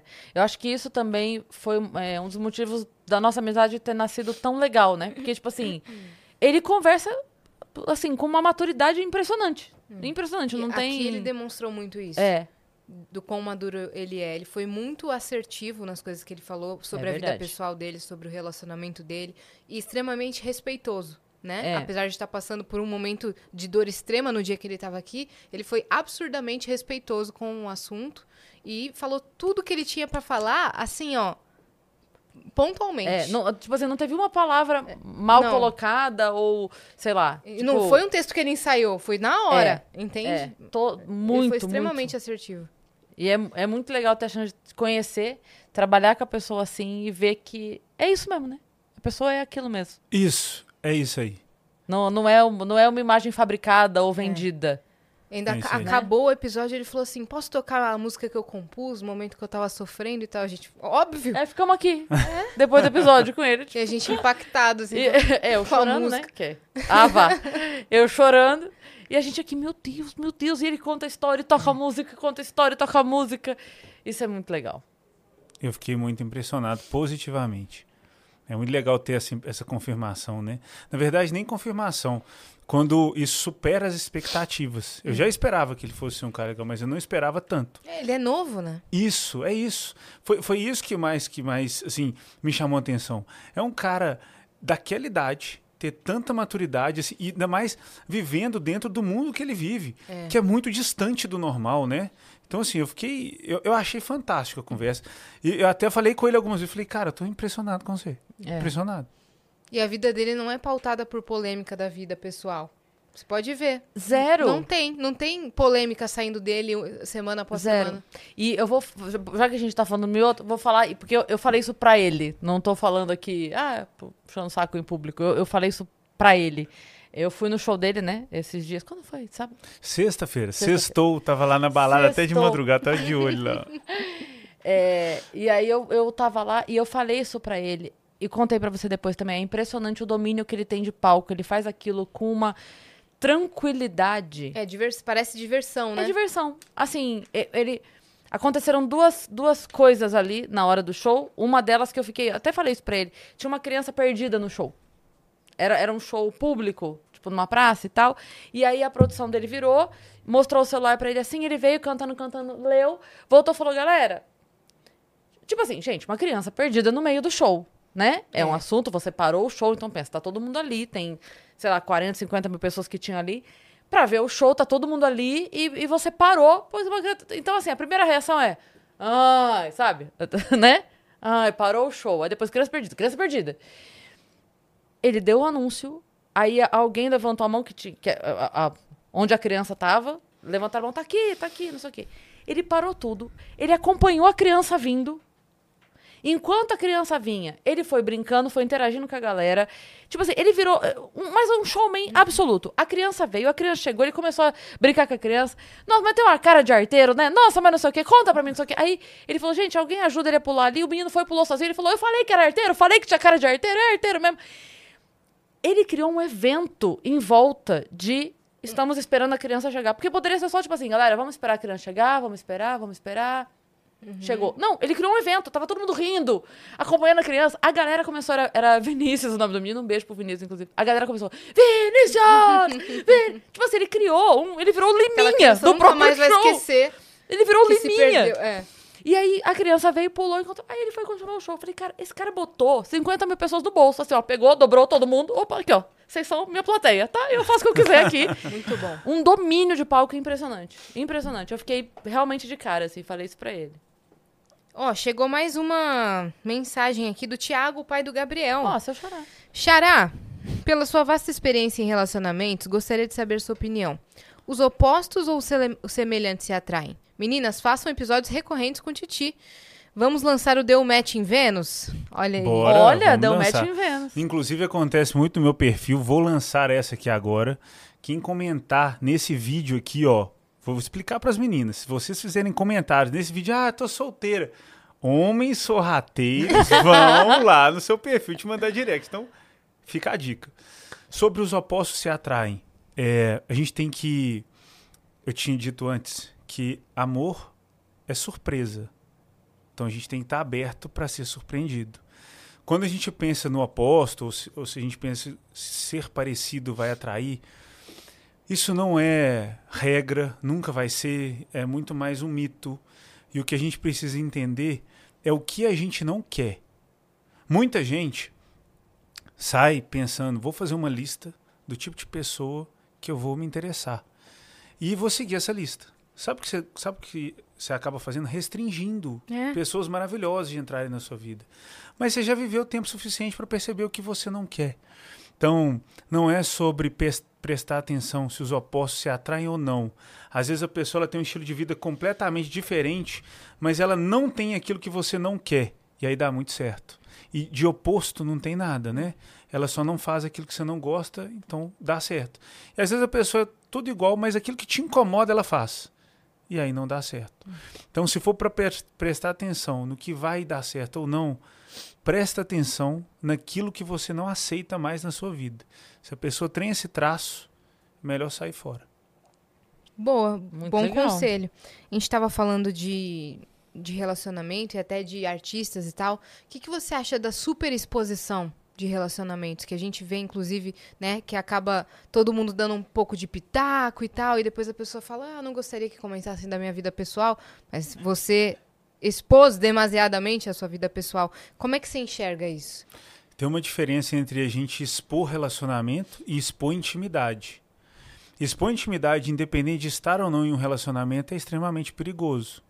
Porque por mais que a pessoa pense ser capaz de lidar com o que pode vir dessa exposição, a gente só sabe mesmo depois que vem, né? Porque a gente não sabe o que, que pode vir, por que pode vir, de onde vem. A gente não sabe qual momento de vida a gente vai estar. Mas você fez essa pergunta para um homem que sempre vai ser guiado pelo amor. E a resposta está aí. Se o seu coração está dizendo, olha, o caminho da sua rede social para você se entregar e ser feliz é expor sua intimidade e compartilhar isso com as pessoas e fazer desse conteúdo um conteúdo que vai fazer com que as pessoas vejam dessa forma e você vai ajudar, faça isso. Faça pelo amor, mas assim, não por você. Então, eu acho que a gente tem que fazer o que a gente acredita e o que nos faz feliz. Foi assim que eu comecei contando a minha história, né? Foi depois que eu coloquei o amor como bússola da minha vida que as coisas começaram a dar certo. E quando eu digo dar certo, não estou falando do âmbito profissional. É de vida, é de acordar feliz, de ter um atendimento, uma mentoria para fazer e estar feliz fazendo. Então, se a pessoa é feliz mostrando, que continue fazendo, mas que tenha noção do que pode acontecer, né? Sim. E uma coisa também que eu acho muito legal, sempre fala isso, é. no- a, a pessoa pode estar lá vendo, mas ela não sabe exatamente o que está acontecendo, né? Então, a intimidade está preservada. A pessoa que entrar no nosso Instagram, as coisas que a gente posta, por exemplo, sabe que a gente se relaciona. Mas não sabe que dia a gente tá mal ou que não tá. Não sabe que dia que teve um atrito ou não teve. Não sabe que dia. Não tem um. é, não, Não tem é um nada que muda. É, não, não tem um, sabe? Então, é, eu acho que isso é muito legal. É assim, existe e é isso aqui. Não não tem como a gente não dizer que existe, porque vocês vão ver a gente junto. Mas é isso. Né? É o, Eu é o tanto que vai entregar para as pessoas. Sim, é, é a diferença, né? De é, mostrar o relacionamento e mostrar a intimidade. São, são, são duas. Você escolhe até onde vai. Mas a gente Eu- pensou muito antes de expor também. Se a gente iria contar. Foi, a gente conversou isso algumas vezes, né? E tem que ser conversado, né, meu bem? Tem muita coisa, tem muita coisa envolvida. A gente tem filhos, então tem, tem mais gente envolvida que a gente Sim. tem que prestar atenção. Não só nós, mas vários casais. Sim. E ta- tanto a Má, que aparece pouco, ela não gosta muito de aparecer. Ela não é uma coisa que, assim, ela se acostumou em algumas vezes, mas não é a- o, o sonho da vida dela. E o filho do Thiago também não gosta de aparecer. Então, assim, e aí? De alguma forma isso vai chegar? E aí, como é que vai chegar isso na gente? Eu, eu lembro que na conversa que a gente teve, eu ainda falei pra ele, falei, ó, vai vir piada com você, você se prepare. Vai ter e os móveis, vai ter a piada do Di Lopes, vai ter... Então, assim, vai, vai chegar... Tá tudo bem? Porque eu, eu sei a minha vida, ele você sabe a sua vida. Então o outro chegou, da mesma maneira como você me preparou para algumas coisas, eu tive também que sinalizar, falar, olha, você vai lidar com essa situação aqui, tá tudo bem para você lidar com essa É situação? tanta coisa boa que eu tenho lidando com você que eu esqueço das coisas ruins. Eu não consigo fazer essa conta, não. A pessoa que tem essa dúvida de ver o relacionamento pelo Instagram, e esse era o nome da minha palestra, né? Que é Por que o amor saiu de moda? A gente tem que tomar muito cuidado de fazer essa relação com a nossa vida. Sabe por que, que o amor saiu de moda? Porque a gente começou a dar valor para as coisas, dar valor para a foto, dar valor para a imagem. A prova disso é que quando alguém fala assim, eu estou namorando, sabe qual é a pergunta dos amigos e das amigas? Que carro que ele tem? Onde que ele mora? O que que ele faz? Quanto que ele ganha? Lá para a quinta ou oitava pergunta é: você gosta dele? Você ama esse cara? Você ama essa mulher? Então a imagem começou a valer mais do que o sentimento. Isso provém muito do que os casais e as pessoas postam como parecer feliz, ser é, parece ser mais importante que feliz, mas não é. Então a pessoa que está vendo aquilo, vendo essa exposição, ela tem que tomar muito cuidado de perceber quão força esse casal está fazendo para parecer feliz, porque a, todo mundo busca felicidade, mas ninguém é todo dia. A gente tem que trabalhar para que isso aconteça. E ter essa imagem como norte, olha, eu quero um relacionamento igual falando de tal, igual o pessoal fala da gente. Uhum. E não é assim. Então, trocar o sentimento pela foto, pelo vídeo, pela imagem, nunca vai dar certo. Independente de quem você acompanha, focar muito mais no que você sente pela pessoa que está do seu lado, vai ser muito mais importante do Sim. que seguir aquela vida que você está vendo. E que é perigoso também mirar no casal, porque, por exemplo, eu falei exatamente isso aqui sobre o que você contou, que é, aí a pessoa olha e ela vê um relacionamento que ela acha que é perfeito, né? Então ela mira naquilo. Aí o, o lá dentro da casa dela ficou a toalha molhada em cima da cama, pronto. Aí já é um grandíssimo problema porque não é o perfeito. Eu quero o perfeito, eu tô vendo lá perfeito. O perfeito existe. Não, mas não existe, não é assim né? Só porque lá, você não tá vendo a toalha molhada em cima da minha cama. Não, você não deixou. Tô dando só um exemplo. Uhum. Mas assim, você, tá vendo. Não deixei, porque eu não posso mais, né? já brigou, já. já. Não, mas é, é, isso. Então a pessoa às vezes vê o perfeito como. Não, mas o perfeito existe. Eu tô vendo que existe. Eu tô vendo lá no Instagram que existe. Então eu quero também. E aí, se ela não tem, fica frustrada. Fica. Não, eu, eu tô mirando aquele perfeito o tempo todo. E aí, qualquer coisa que fuja disso, eu não quero. Me estressa, esse, eu esse rompo. é o grande eu... problema. É. é achar que pode ter perfeição no relacionamento do outro por meros 15, 20 segundos de Reels pois que é. você vê uma vez por dia. Sim. A vida não é aquilo, não. Prestar atenção no que a gente sente é muito mais valioso e importante. Eu falo, eu fiz umas piadas do Thiago no show. E aí, tem um uh -huh, texto? Tem, tem. E aí eu falo assim, que todo mundo acha que ele é fofo. Falo assim, todo mundo, ah, o conteúdo dele é fofo, ele é um fofo. Falo assim, mas o Real tem um minuto, ele tem 23 horas, 59 minutos do dia pra ser chato pra caralho. ele é muito fofo naquele um minuto que você viu. Mas você explicou depois que eu só sou chato quando eu tô acordado, né? ah, tenho... De boca calada. Não é, é um amor. Olha, incrível. É, cara, eu ia perguntar uma coisa que... Ah, lembrei. Você já atendeu pessoas que são assexuais? Não, nunca atendi. Que, que, que queriam eu, eu, se envolver num relacionamento, mas não conseguem, não, não têm vontade, não têm prazer nisso? Você diz... Talvez eu não tenha entendido.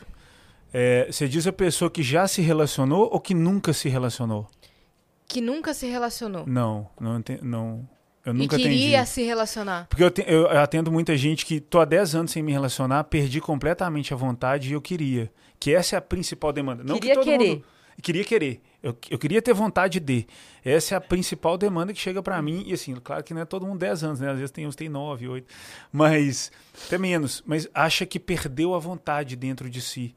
E isso chega muito para mim. Agora, a pessoa que nunca se relacionou, eu nunca atendi. Uhum. Nunca, nunca chegou para mim. Eu acho que parece que eles buscam o fio da meada, né? Acho que eu perdi ali e deixa eu puxar de novo esse rolo para eu continuar vivendo. Que tem dentro de mim, mas eu não sei ativar, né?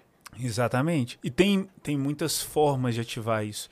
A gente pensa que tem que acender a varinha mágica dentro do coração para voltar a sentir mas a gente consegue, através de algumas atitudes pontuais, voltar a sentir, voltar a, a, a ter vontade de. Então é muito importante, independente de a pessoa me procurar ou não, tá? Trabalhar o autoconhecimento para isso, porque isso te traz tesão na vida como um todo. Se você tem vontade de se relacionar, você tem vontade de trabalhar mais, tem vontade de viver mais, de fazer tudo com mais intensidade. E acender isso na vida te melhora como ser humano, não só como amante. Cite três atitudes pontuais. A gente Justifique sua resposta. a primeira delas é entender o seu tempo para as coisas. ver se o que é. Porque eu, eu dei o exemplo de 10 anos, mas tem muita gente que me procura com 2, 3, o que é super normal. Você passar Que- por um luto pós-relação de 2, 3 anos. Então a primeira delas é entender o seu tempo.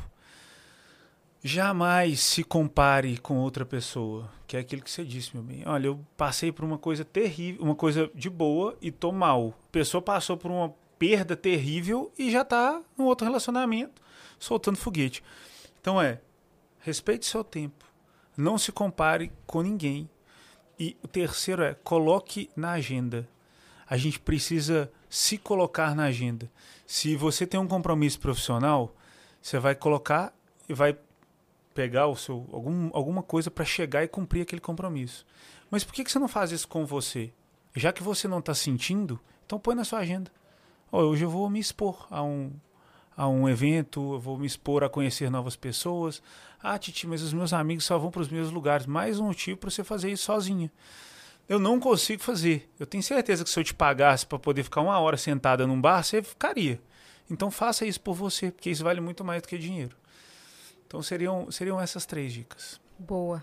Você acha que a pessoa se forçar a sair, como você diz, marcar na agenda e pode ajudar? Eu Tipo, tenho, um não, eu compromisso. tenho- Eu tenho, certeza absoluta que pode ajudar. É claro que eu não estou dizendo, é uma, uma dica bem generalizada, a gente não sabe qual processo emocional essa pessoa está passando. Mas se essa pessoa já percebeu que está faltando alguma coisa, ela não está em um momento pós-trauma, eu tenho certeza que isso vai ajudar essa pessoa. Porque é, quando, você, quando você põe esse compromisso, você está se obrigando a viver aquilo que você não está vivendo. Qual que é o meu intuito em fazer isso com, com a pessoa? É, deixa acontecer. Pode não acontecer nada? Beleza, está acontecendo alguma coisa? Não. Só se, se a gente tem 5% de chance, maravilha. E assim, eu acredito, vou chutar um número porque eu não tenho isso numericamente, mas em mais da metade dos casos isso funciona. Colocar na agenda. Ah, aconteceu, aconte- e é incrível o feedback, né? O feedback inicial. Depois a coisa muda, mas é assim. E aí, fez? Fiz. Como é que foi? Aí na próxima sessão, como é que foi? Ah, não teve nada demais, não. Nada demais, não. Ah, não, só teve um cara que veio falar comigo.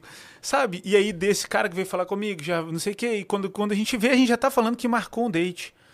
Às vezes a pessoa, ela mesmo se sabota no sentido de nunca vai dar certo, ou não tem jeito, mas acontece. Se a gente colocar, treinar, as coisas acontecem.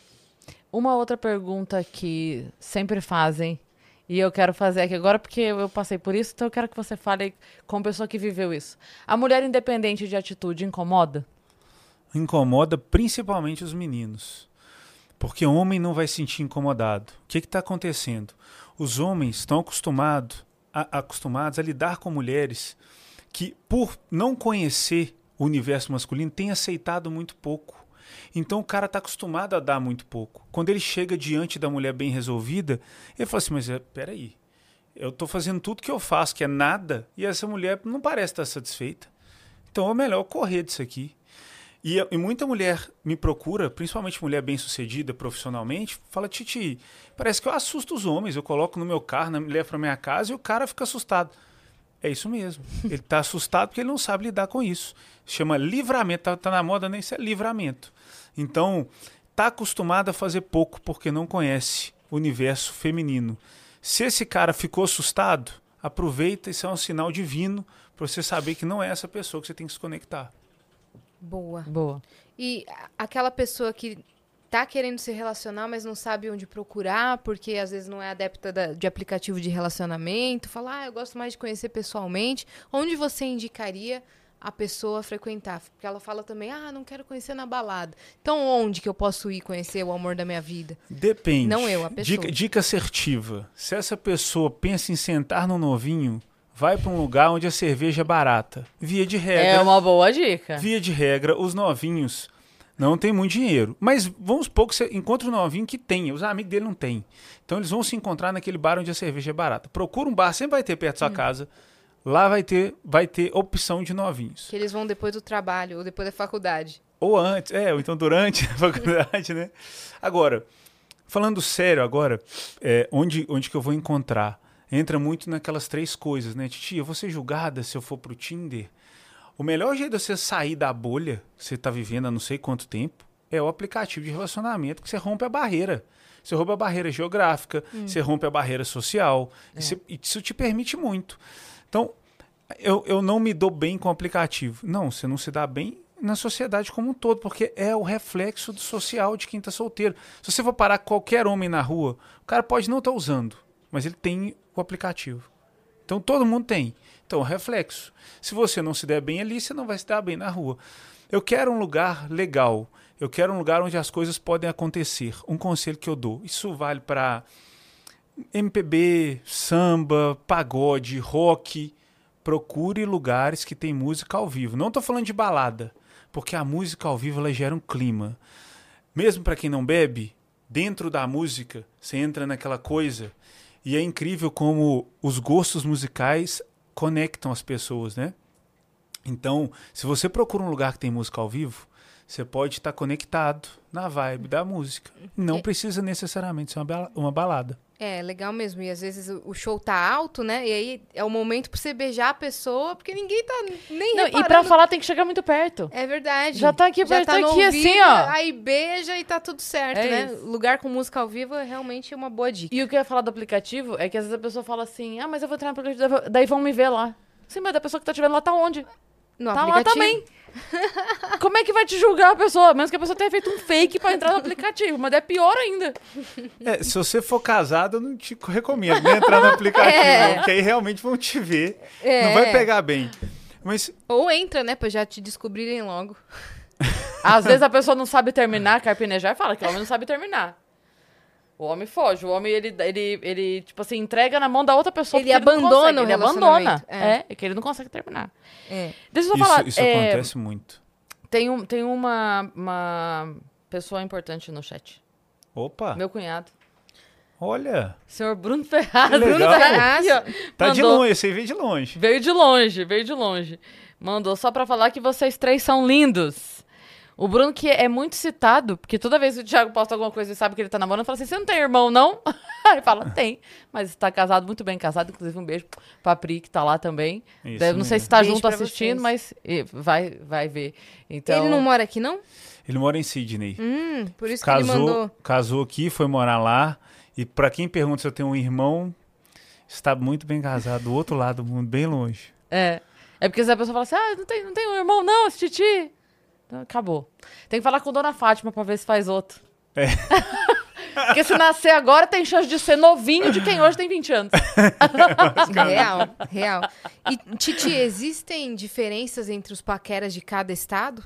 Muita O diferença. paquera mineiro, o paquera carioca, o paquera paulista. Uma coisa que me ajuda muito nas minhas mentorias, que eu atendo gente do mundo inteiro. E assim, eu já viajei muito. Já morei em cinco estados do Brasil, já trabalhei em 12 estados, assim, então eu já vivi realmente essas culturas. E entender essa diferença muda tudo. Eu costumo. Eu tenho que ser muito realista, né? Essa é a, a principal parte do meu trabalho. Quando eu vou analisar o perfil de uma pessoa, que é o que a gente. um- Uma das sequências do que eu faço, eu falo com a pessoa: olha, eu estou sendo pago para analisar, então eu preciso ser verdadeiro com você. Você dá É, bronca? Muita bronca. Eu falo com a pessoa, vamos lá, eu te conheci, tá? Eu tô vendo esse Instagram aqui. Eu tô ao vivo com você aqui, ué. Você não pode fazer isso comigo, não. Aí eu vou ficar chateado. Mas não é porque você tá aqui, tá bonito aqui. Não, é porque você tá escondendo informação que não precisava. Podia ser muito mais fácil. E ouvir isso de uma pessoa que tá ali para te ajudar, que é o meu caso, faz muito bem. A bronca não é no sentido de xingar a pessoa, a bronca é no sentido de vamos fazer, vamos colocar essa foto aqui, vamos mudar isso aqui, para que essa imagem fique o mais verdadeiro possível. Mas é claro que a gente vai usar filtro, é claro que a gente vai ficar bonita, mas isso tem que, isso tem que conectar, a pessoa tem que entrar e falar, faz sentido para mim. Essa conexão, ela acontece desde lá da bio, foto de perfil, o que a gente vai escrever, como que a gente vai falar, como que a gente vai mostrar, para aí sim chegar nessa pessoa. Tá, mas de onde que é essa pessoa? Qual estado você tá? Isso muda tudo. Existem praças maravilhosas no Brasil, existem praças péssimas no Brasil. Eu posso dar dois spoilers aqui? Óbvio.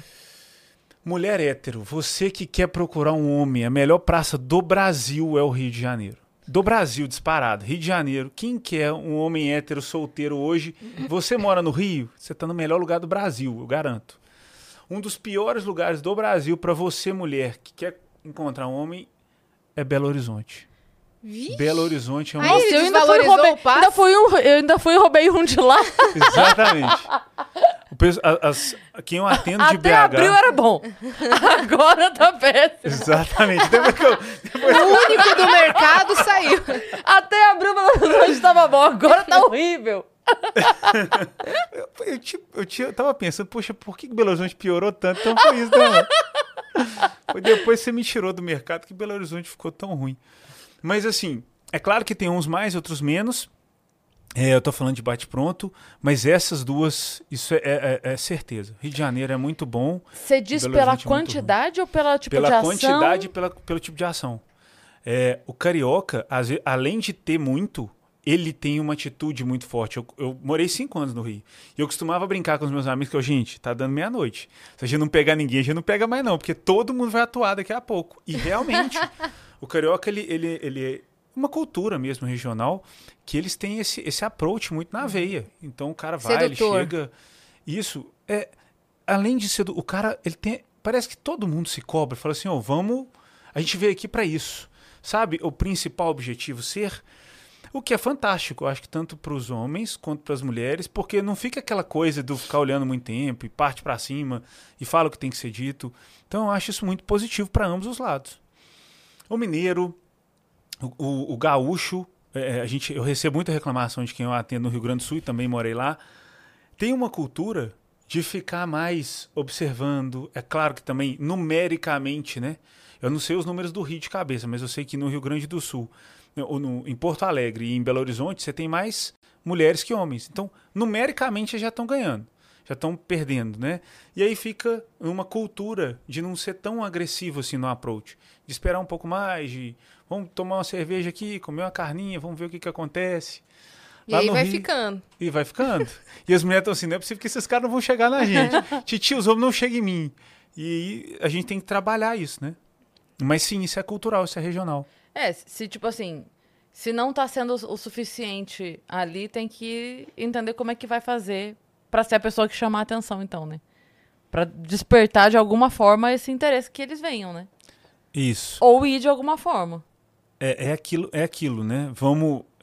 Quanto mais você tem. Acho que tem alguma coisa na arte da guerra que me faltou a frase agora, mas conheça seu inimigo. Se você sabe o que que o outro, todas as armas do outro, fica mais fácil ven- vencer a guerra. Não adianta se enganar e dizer que você é isso, você é aquilo, vai chegar e vai acontecer. O jogo tá ruim. O pessoal não tá agindo. Mediante a isso, o que, que a gente vai fazer? E a grande questão não é nem o que, que a gente vai fazer para chamar a atenção. Porque isso é aquilo do. Beleza, eu quero que chegue para eu peneirar. Mas muito mais importante é o que, que eu vou fazer para me conectar com quem faz sentido.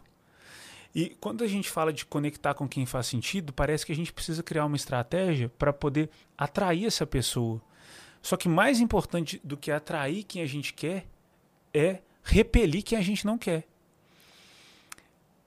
O pior não é estar sozinho, não é estar em busca não estar conseguindo. O pior é estar num relacionamento que não que vai te fazer mal ou que não vai te, ou que vai falir em pouco tempo. Porque isso sim é perder tempo. Isso sim é pegar um pedaço da vida e de alguma forma jogar fora alguma coisa. Então, não é sobre chamar atenção e atrair, é prestar atenção em quem vale a pena se conectar e quem vale a pena ficar longe. E como que a gente faz isso, dá para dá pra definir algumas estratégias para ser bem assertivo nisso. Titi, e a terceira idade? Pessoal que tá com 70, 80 anos e que sonha em se relacionar de novo. Quais dicas que você dá? Olha, eu, eu tenho recebido muitas mulheres mais velhas se relacionando com homens mais novos. Esse público de homens não é o meu. Então, homens mais velhos, eu- depois de 60 anos, eu não atendo. Mas a dica que eu dou é para que tanto homens quanto mulheres se preparem, porque cada dia mais o tempo do namoro está subindo. Então isso está chegando, já está no 70. Então 70 é normal. Ah, meu avô está namorando, a gente já escuta isso. E tem alguma coisa que acontece, algum, algum mecanismo social que desliga a chave, principalmente no homem. Homem é assim, ah, você já tá com tantos anos, larga isso pra lá. Esse trem não sobe mais, você joga isso fora. A mulher não desliga tanto. Então, se eu pudesse dar um recado pra terceira idade, é, gente, tem muita coisa pra viver. O mundo tá cheio de oportunidade. Cada dia que passa eu vejo na internet muita, muita mulher mais nova falando que morre de vontade de se relacionar com um homem mais velho, por vontade mesmo. Então, se prepare que vem coisa boa por aí. E, mas como? O que fazer? Cuidando de si. É, quando eu disse que o homem não lida bem com o emocional e tem autoestima lá em cima, e a mulher lida bem com o emocional e tem autoestima lá embaixo, isso via de regra, né? Não estou falando, de, não estou generalizando. E a pessoa tem um problema de autoestima, eu sempre indico que ela comece por baixo. Então, o que, que você pode fazer que vai mudar a sua vida e vai custar pouca energia, pouca atenção, mas vai fazer uma diferença? E a partir do momento que você consegue, começa a enxergar essa diferença, vai te dando força para que você alcance coisas maiores e comece a atuar uma- de uma forma maior. Então, falar para o cara, para o homem mais velho ou para a mulher mais velha, o que, que eu devo fazer? Começa a fazer alguma ação no sentido de relacionamento por baixo. Chama o seu neto e fala assim: meu filho, como é que eu baixo tal do aplicativo de relacionamento? O que, que eu faço? Monta para mim umas fotos aqui legais para eu ficar atrativo nesse, nesse negócio. Vou criar um perfil que seja verdadeiro e honesto para criar conexão com quem está chegando e fazer sentido para quem está entrando na minha vida. Então deixa acontecer, porque a inteligência artificial está trabalhando para facilitar para todo mundo, até para quem está na terceira idade e está querendo se conectar com isso. Então é partir de baixo. Boa. O, o approach masculino, vamos dizer assim, ele muda pela idade? Tipo, a gente tá falando dos novinhos, aí tem a galera assim, mais da nossa Mas idade. tem- muda, muda completamente. Todas as mulheres, assim, não só as que eu atendo, mas quem conversa comigo no Instagram, fala comigo, Titi, saí com o novinho, quando eu pensei que não, eu já estava tentando tirar minha roupa. Outra coisa que, que acontece muito é sair com o novinho e ele me trata como uma deusa. Ele fica me olhando, babando assim, ó. Sabe? Vai pegar, parece que tá pegando uma boneca de porcelana. Eu falo, pega direito, menino. Isso aqui é pra pegar e amassar mesmo. O homem mais velho, ele parece que acostuma e sabe que não vai fazer na cabeça dele, né? Tanta diferença assim. Ele já se acostumou a ver uma mulher nua e ele não dá tanta importância para aquilo. Mas essa diferença que a mulher tá, tá, tá reportando a mim do a forma que é tratada, a forma que é vista, a forma que é tocada, eu acho que os homens têm que levar em consideração para mudar esse tipo de atitude. Cara, você tem 70 anos, você já viu não sei quantas mulheres nuas. Quando alguém tirar a roupa do seu lado, olhe como se fosse a primeira vez. É, não é, eu não estou pedindo para você mentir e se fingir aquela coisa, não, mas assim, presta atenção no carinho, na entrega, tenta demonstrar também carinho e entrega para que a mágica aconteça, porque os novinhos estão vindo e estão fazendo. Sim. Faz todo sentido isso. Uma vez, você me disse uma coisa uma vez e, e você dizendo isso agora faz todo sentido. Lembra uma vez que você falou assim, é muito bonito ver a segurança que você tem. Lembra uma vez que você falou isso pra mim? Eu penso isso Eu- todas as vezes. E, é- e talvez isso se baseie muito no que, sabe, tipo, é uma coisa que se retroalimenta, né? Tipo, o, o seu olhar me dá mais segurança, a minha segurança também atrai seu olhar e isso se alimenta, sabe? Mas eu tava pensando isso agora enquanto você falava, cara, é verdade, isso faz toda a diferença mesmo. Pra segurança, né? Pra, pra gente falar, não, bom, beleza, tô, tô bem na fita aqui. Pessoa tá, tá me olhando, sabe? Uhum. Faz toda a diferença realmente pra... Pro homem ter esse olhar, né? Que você falou. Uhum. Muito legal essa dica. Bom, agora um assunto muito delicado para a autoestima do- dos homens, por exemplo, tem cara que se acha feio, desprovido de beleza. Com o que, que ele pode fazer? Mas a gente sabe que com um pouco de autoconfiança, né? Se vestir bem, trabalhar na personalidade, isso pode mudar. Quais dicas que você dá pro cara que se sente muito mal com a aparência dele?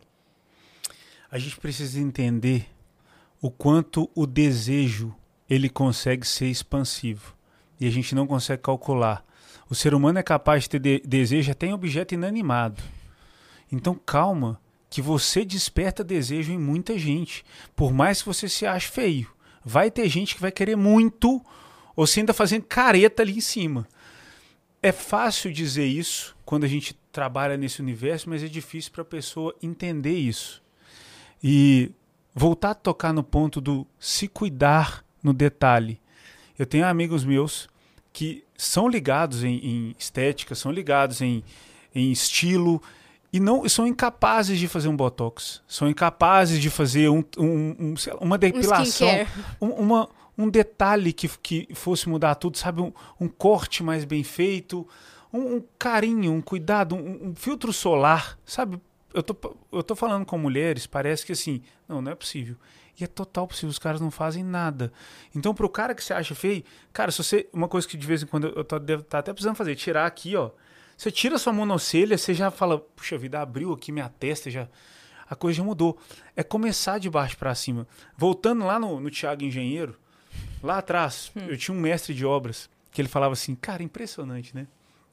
A mulher, às vezes ela quer fazer alguma coisa, então ela faz de tudo, ela tudo que ela faz é para ficar mais bonita. Então ela arruma o cabelo, ela se maqueia, ela se veste bem. E tem uns caras aqui na obra que parece que faz tudo pra ficar mais feio. Eles fazem os negócios pra ficar mais feio. É, é claro que, que é uma brincadeira, mas vai muito daquela coisa do ah, não vou fazer porque ninguém faz, meus amigos não fazem, homem é assim mesmo. Não, não é, Desleixo, cara. né? É, não, não é. É, Seus amigos, eles ficam aí conversando e falando que mulher é isso, que mulher é aquilo, porque eles não acreditam que pode viver o que você pode viver se você começar a se cuidar. Então, eu volto a bater na tecla. Começa por baixo, que aí daqui a pouco você está fazendo mais coisa e dá para mudar. Hoje em dia a gente tem harmonização facial. E eu não estou falando de uma coisa absurda e cara igual uma cirurgia plástica. Não é um procedimento tão caro assim. Então dá para fazer muita coisa. E eu acho que fazendo um pouquinho vai, vai aumentando essa autoestima. E também trabalhar. Você pode ser mais engraçado, porque daí já conta ponto. Muito, muito. Já conta ponto. Eu tenho algumas ressalvas pro engraçado no approach, por aquilo que eu disse antes. Se você pegar, se vocês pegarem agora é, perfis de amigos no Tinder, muita gente vai ter uma piadinha. Ah, eu não sei o que, mas tananã, hahaha. Sabe, no, qualquer aplicativo de, de, de namoro vai estar lá uma piadinha, a pessoa Na acha... descrição, né? Sabe aquela coisa que eu te disse que a gente perdeu o básico? Porque a gente vê direto nas redes sociais o pessoal fazendo cantada. Ah, não sei o que, eu vou dar uma estrela aqui, se eu der não sei o que, você me dá um beijo. Aí, ah, ah, ah, dou. A gente tem que tomar. É muito bom ser engraçado. Eu sempre dizia que eu ia me apaixonar por alguém que tivesse bom humor, porque eu relaciono isso a uma pessoa inteligente. Eu acho que o bom humor ele tem uma conexão ali com, com a intelectualidade muito legal. Mas tentar ser engraçado para conquistar é perigoso porque a gente perde aquela principal coisa: respeito, carinho, atenção, ser direto, tomar atitude. Seja engraçado até a hora de falar sério. Sim. Mas leve as coisas a sério. Seja Levar a engraçado, sério. mas leve as coisas a Olhar no sério. olho e falar, "Ah, eu te quero e vamos junto. É. Boa. Ser um humorista engraçado, ser um humorista séria é, é estranho.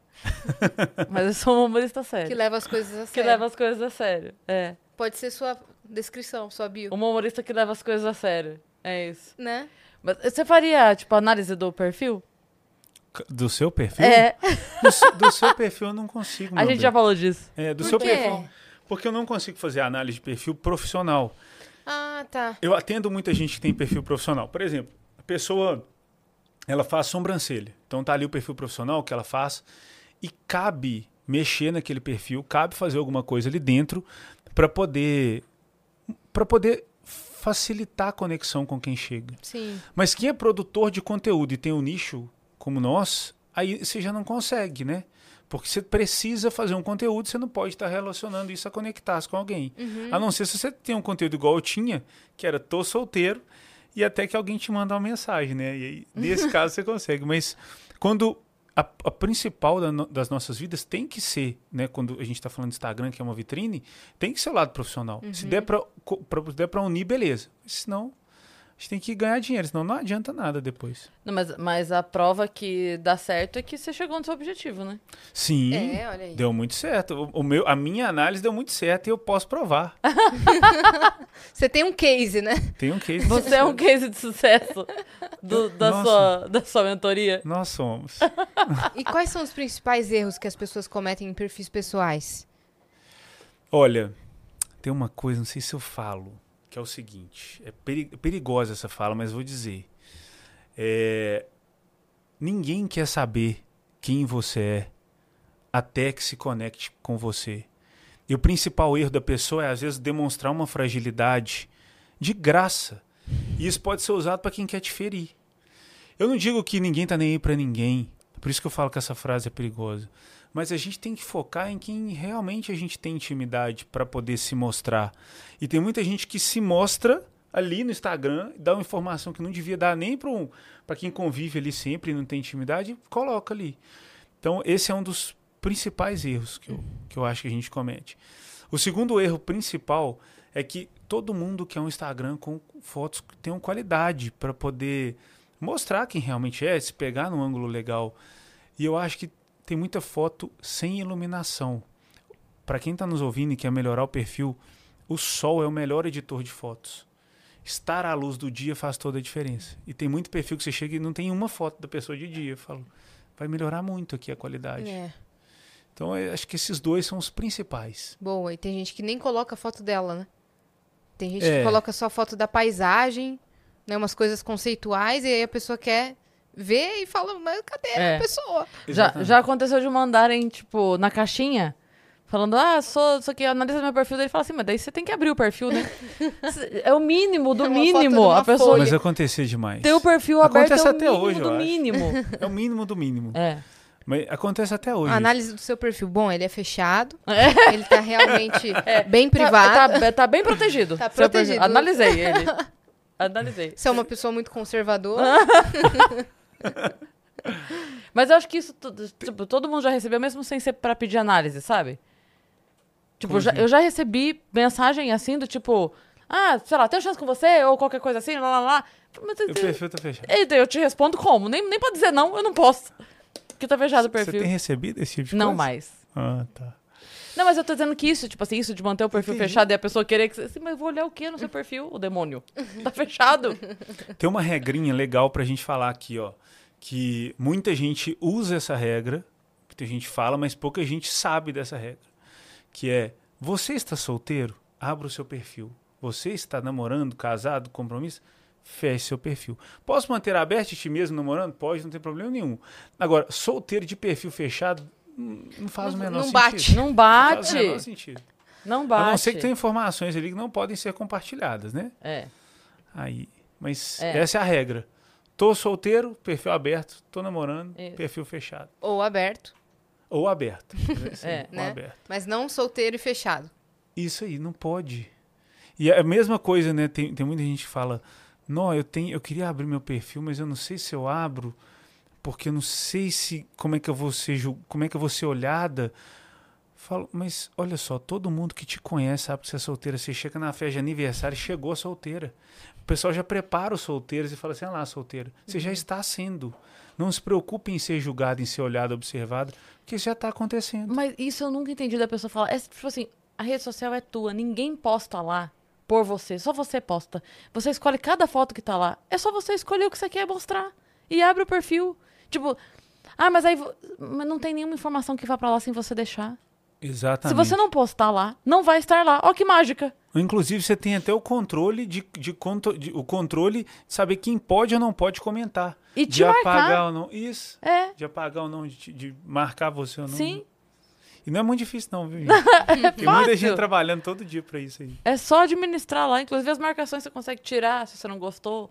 Porque tem, tem esse segredo, né? Pra você saber. A pessoa, você vai nas fotos. A, a foto que tá no- na primeira fileirinha ali, dane, você tem que ir na que a pessoa tá marcada.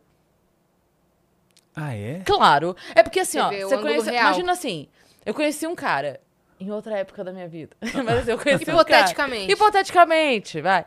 Conheci um cara. Eu entro no perfil, aí ele saiu com a galera dele, né? Ele escolheu a foto que ele tá melhor. O amigo dele escolheu a foto que o amigo tá melhor. É a foto que Geralmente ele tá tá piscando, pior, é. zarolho, meio torto. Aí eu quero ver essa. Eu quero ver como é que você é na foto que o teu amigo escolheu, não a que você escolheu.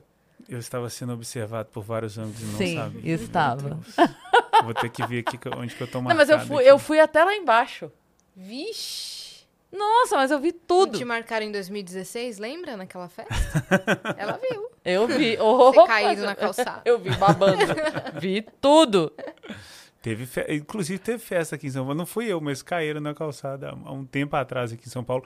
Eu vinha para uma festa, chamava Sensation, todo mundo de branco. Não conheço, não. Ah, bom, isso tem muito, muito tempo. Sei lá, isso deve ter uns, uns 20 anos atrás. E vim para essa, vim pra essa festa em São Paulo. E teve um amigo nosso que sumiu, porque tava todo mundo de branco, você sumia. Você já foram, já em festa que tá todo mundo com a mesma cor? Tipo, a roupa da como, mesma né? cor? Você falou assim, "Ô, gente, a Qual que é gente... seu amigo? Aquele de branco. E o mais engraçado é que, que na festa, a gente tava na festa, assim, e a gente percebia que o perigo de sumir era iminente.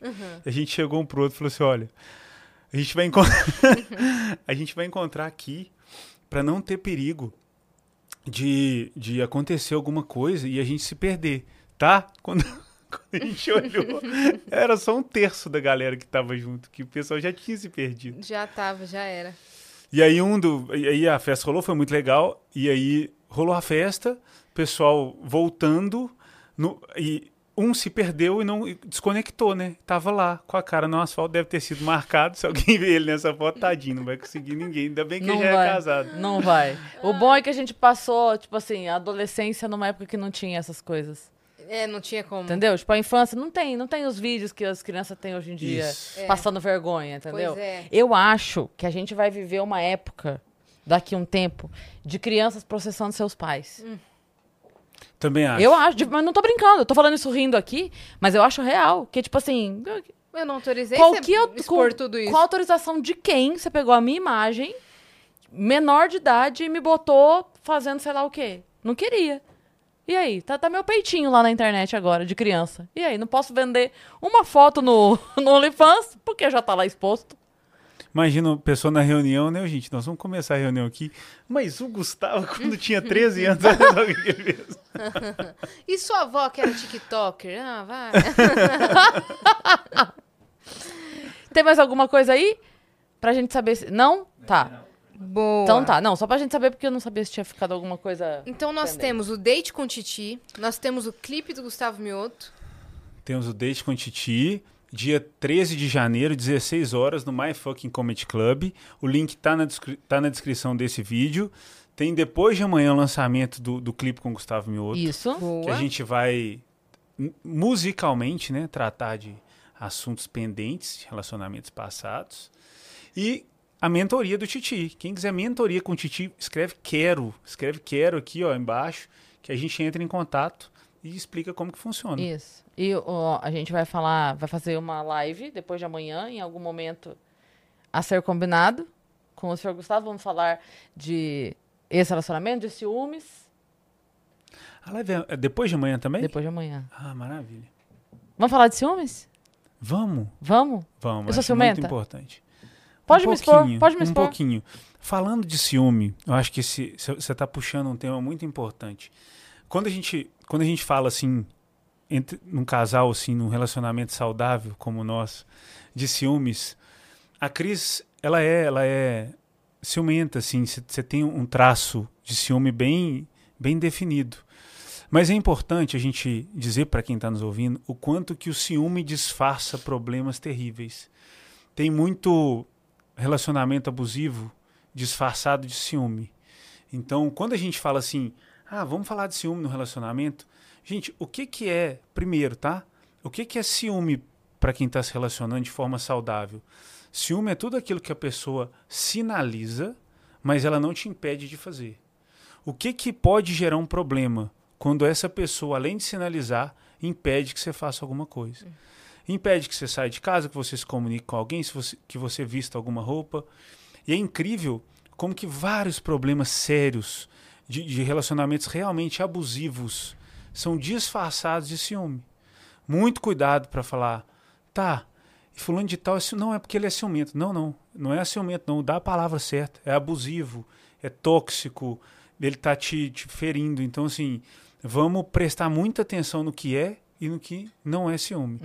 Porque para poder fazer a mentoria de relacionamento, para poder saber como que eu vou conseguir conectar, né, ajudar essa pessoa a se conectar com quem ela quer, eu preciso entender essa pessoa. E é incrível como os como que eu, como eu recebo, né, vários relatos rela- de relacionamentos abusivos, onde ações que, que geraram traumas terríveis na vida de uma pessoa chegaram disfarçadas de ciúme. Isso serve para ser dito para a nossa própria família, para o nosso pai, para a nossa mãe, que falou assim: ah, pois é, né? Muito ciumento. Pai, mãe, vamos, vamos, vocês que têm mais vivência, vamos dar a palavra certa para a coisa. Acho que esse, antes de falar de ciúme, era um recado muito importante. E a gente vai falar mais disso então depois. Na live do Gustavo, né? Vamos falar, vamos- Mas- aí a gente vamos. fala de um ciúme saudável. Vamos. Porque o Thiago é ciumento também. Mas daí tem que ver, da onde vem esse ciúme? É de uma insegurança de um relacionamento anterior? Ou é de uma insegurança com a outra pessoa e não com você? É um incômodo com, a- com aquela pessoa? Tem que tudo ser é, conversado, é- né? Exato, é o que você estava falando sobre os tipos de ciúmes, né? Tipo assim, de, de ser esse problema, ou de ser impeditivo, ou de ser algo, sei lá, um incômodo, alguma coisa que conversa e resolve e tal.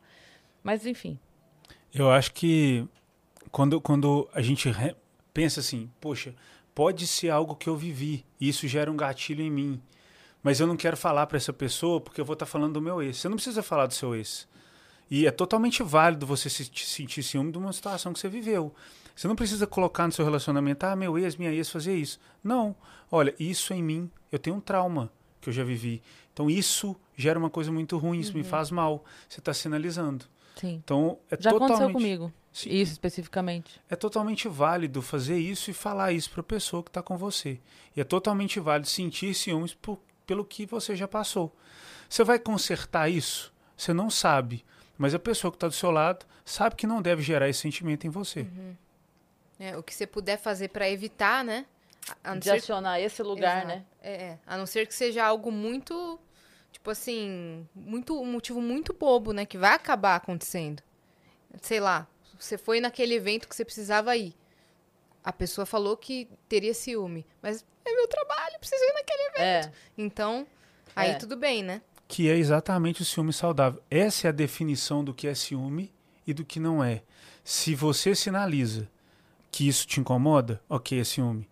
Mas se, esse, se essa sinalização te impede de tomar alguma atitude, não é ciúme, é controle. Então, eu posso sinalizar, mas eu não posso te impedir.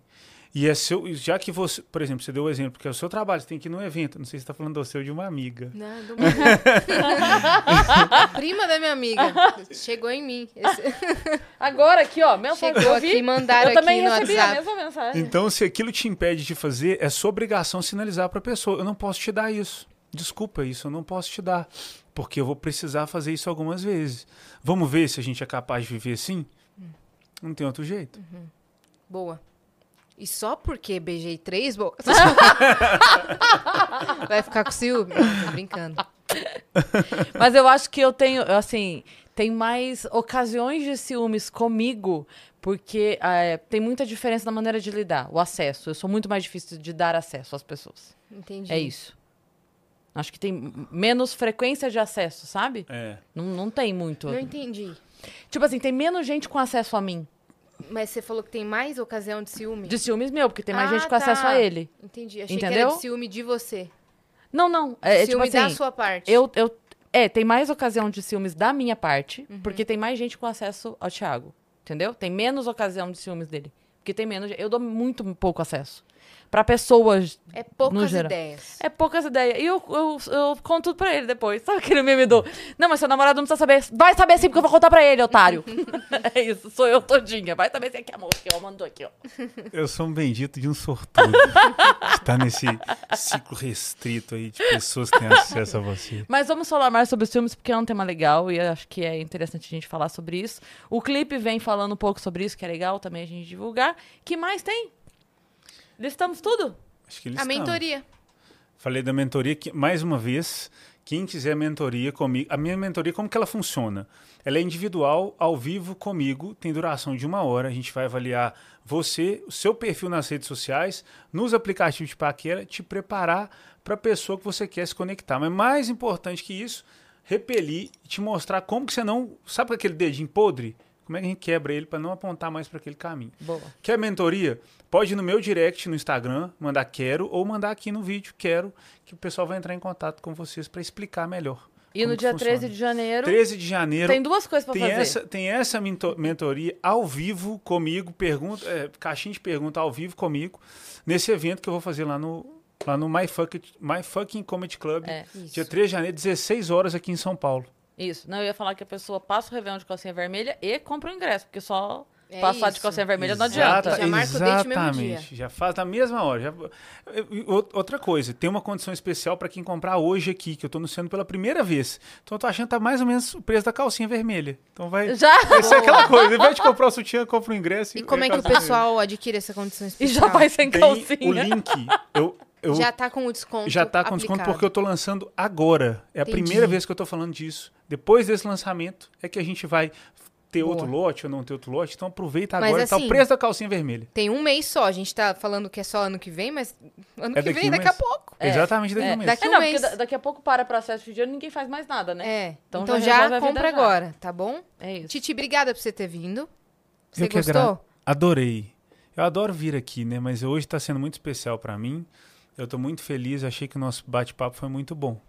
A gente passou por vários pontos, né? Foi Sim. super legal. Volte mais vezes o Assustamos nosso... a Yas?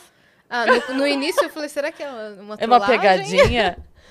Na, na história do início, sabe? Eu Aham. falei, não, ah, não, acho que ele tá compartilhando algo sério. E aí, eu, eu paro agora e vai entrar o Sérgio Malandro? O que, que vai acontecer aqui? Mas é isso. É, sigam o Titi em todas as redes sociais, que é Thiago Ferraz, é isso? Arroba Thiago Ferraz. Tanto no Instagram quanto no TikTok. Thiago com Boa. H. Thiago com H. Thiago Ferraz com H. Boa. Boa. E você que ficou até aqui, já deixa o like nesse vídeo, já se inscreve no canal do Vênus e nos sigam também em todas as redes sociais, arroba o Vênus Podcast. Rapidinho, a gente só não mostrou o emblema. Isso que eu ia falar agora. Ah, é a gente não mostrou o verdade. emblema. Você tá Nossa, curioso gente Tô doido pra saber. A Cris falou comigo, nossa, tem um emblema, tem um emblema. Então vamos ver o emblema. Vamos ver o emblema. Vamos ver o emblema. Primeira mão a reação do Thiago. Vamos fingir que ele não viu ontem, tá? Mas eu tô chique demais com esse homem aí, gente. Olá. Windy Titi. Apenas... Muito legal, muito legal. Ficou legal, né? Você pode cortar o seu, o É, seu pegar ali, avatarzinho. ó. Não, mas eu não vou cortar não, que eu quero o Whindersson. É. Eu gostei, eu gostei demais Mas eu digo, pra pôr no perfil, você pode fazer Ah, isso. tá. É mesmo, verdade. legal. É verdade. Ficou Não, muito, muito legal. legal. Ô, Gigalvão, depois você manda pra gente com, com o restante rosa em volta, assim, ó, pra poder usar a foto. Boa, ficou lindo. Boa. Ficou muito legal. Bem lembrado emblema, a É isso. gente tinha esquecido. Vou seguir daqui. E segue a gente também nas nossas redes pessoais sensuais, Cris Paiva com dois S, e Asiacine. Olha, eu tô com musiqueta. Ah, eu até. Ah, deixa a musiquinha tocando. Enquanto, parecia uma música enquanto você divulgava, né? É, sabe, tipo assim, começou a subir as letrinhas? É, foi mesmo. Assim, ó. É, Cris Paiva e Asiacine, segue a gente lá. Em breve, Isso. novidades. Estamos caminhando aqui para o final do ano. É, ano que vem vai ter muita novidade. Muita Vocês coisa. não estão ligados. Nem a gente, porque é muita coisa. Aquela, tipo assim, convidado surpresa. Quem é o convidado? Nem a gente sabe, porque é surpresa Vai pra gente. surpresa pra gente também. Mas é, vai ter muita novidade vindo. Não se esqueçam que amanhã tem Vênus Investiga, tá? Caso Isabela Nardoni, quando a gente solta a agenda e tá escrito assim, Vênus Investiga Isabela Nardoni, a galera até assusta. Fala, como assim? É. Né? Quando a gente lançou Elise Matsunaga, o pessoal, como assim ela vai estar no Vênus? Não, não é isso. É investigando o caso. E também na quinta-feira tem a exibição do Vênus Retrô, Pois é. né? Esse isso- aqui qual que é? Preços dos anos 90. Ah, por Vocês isso que irão os ficar. ali. É isso. Ah, Vocês irão caramba. ficar chocados com os preços das Não, coisas eu vou nos falar, anos 90. esse episódio é só eu e a Yas recolhendo o queixo do chão. Os é carros, você não, vocês não têm noção. Cara, a gente tava. Era só assim. Vamos voltar a comprar um carro e É. guardar na garagem? E claro pra poder a gente- usar hoje? a Cris, ela tava assim, nesse episódio, ela fez mil cálculos e contas, porque daí ela catou quantos É. salários mínimos da época. É, porque assim, não, não dá pra gente comparar o preço do carro com o preço do carro sem comparar, porque, né? São, são outros valores que, que a gente trata. É. Mas aí qual que era a minha conta? Tipo assim, quantos, quantos salários mínimos pra comprar um Pois carro? Em 87, 80, e- foi isso? É, 90 e 89? pouco. é, acho que 92. sei lá. é. E hoje, e aí era só eu assim, peraí, tá dando, peraí, pesquisa aí, salário não sei quanto. E a gente tava enlouquecida. É, Foi- então. Esse foi o episódio, foi Não, muito legal. tipo assim, o refrigerante 10 centavos, É, tinha umas coisas assim mesmo. E, e era muito legal. alface um centavo. Alface, um centavo, Não vamos dar um mais centavo. spoiler, mas é... Não, só, só assiste, é só, Só isso. assiste que a gente ficou Só chocada assiste, e tá muito é legal. isso. Então essa semana ainda tem Vênus Investiga e Vênus Retrô. É, É isso. isso, né? É isso. É, e semana que vem teremos novidades aí, que é a nossa última semana ao vivo do ano, É, né? Depois vão ter episódios especiais de Natal, de Ano Novo e outros mais. isso. Mas semana que vem tá super especial. Seremos também. sucintas esse ano? Não sei, a gente grava o episódio de retrospectiva semana que vem. Quanto tempo vai durar?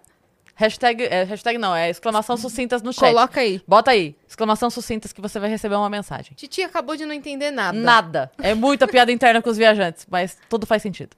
Beleza? Tô dentro. Legal. Tô dentro. assim. Beijo. Tchau.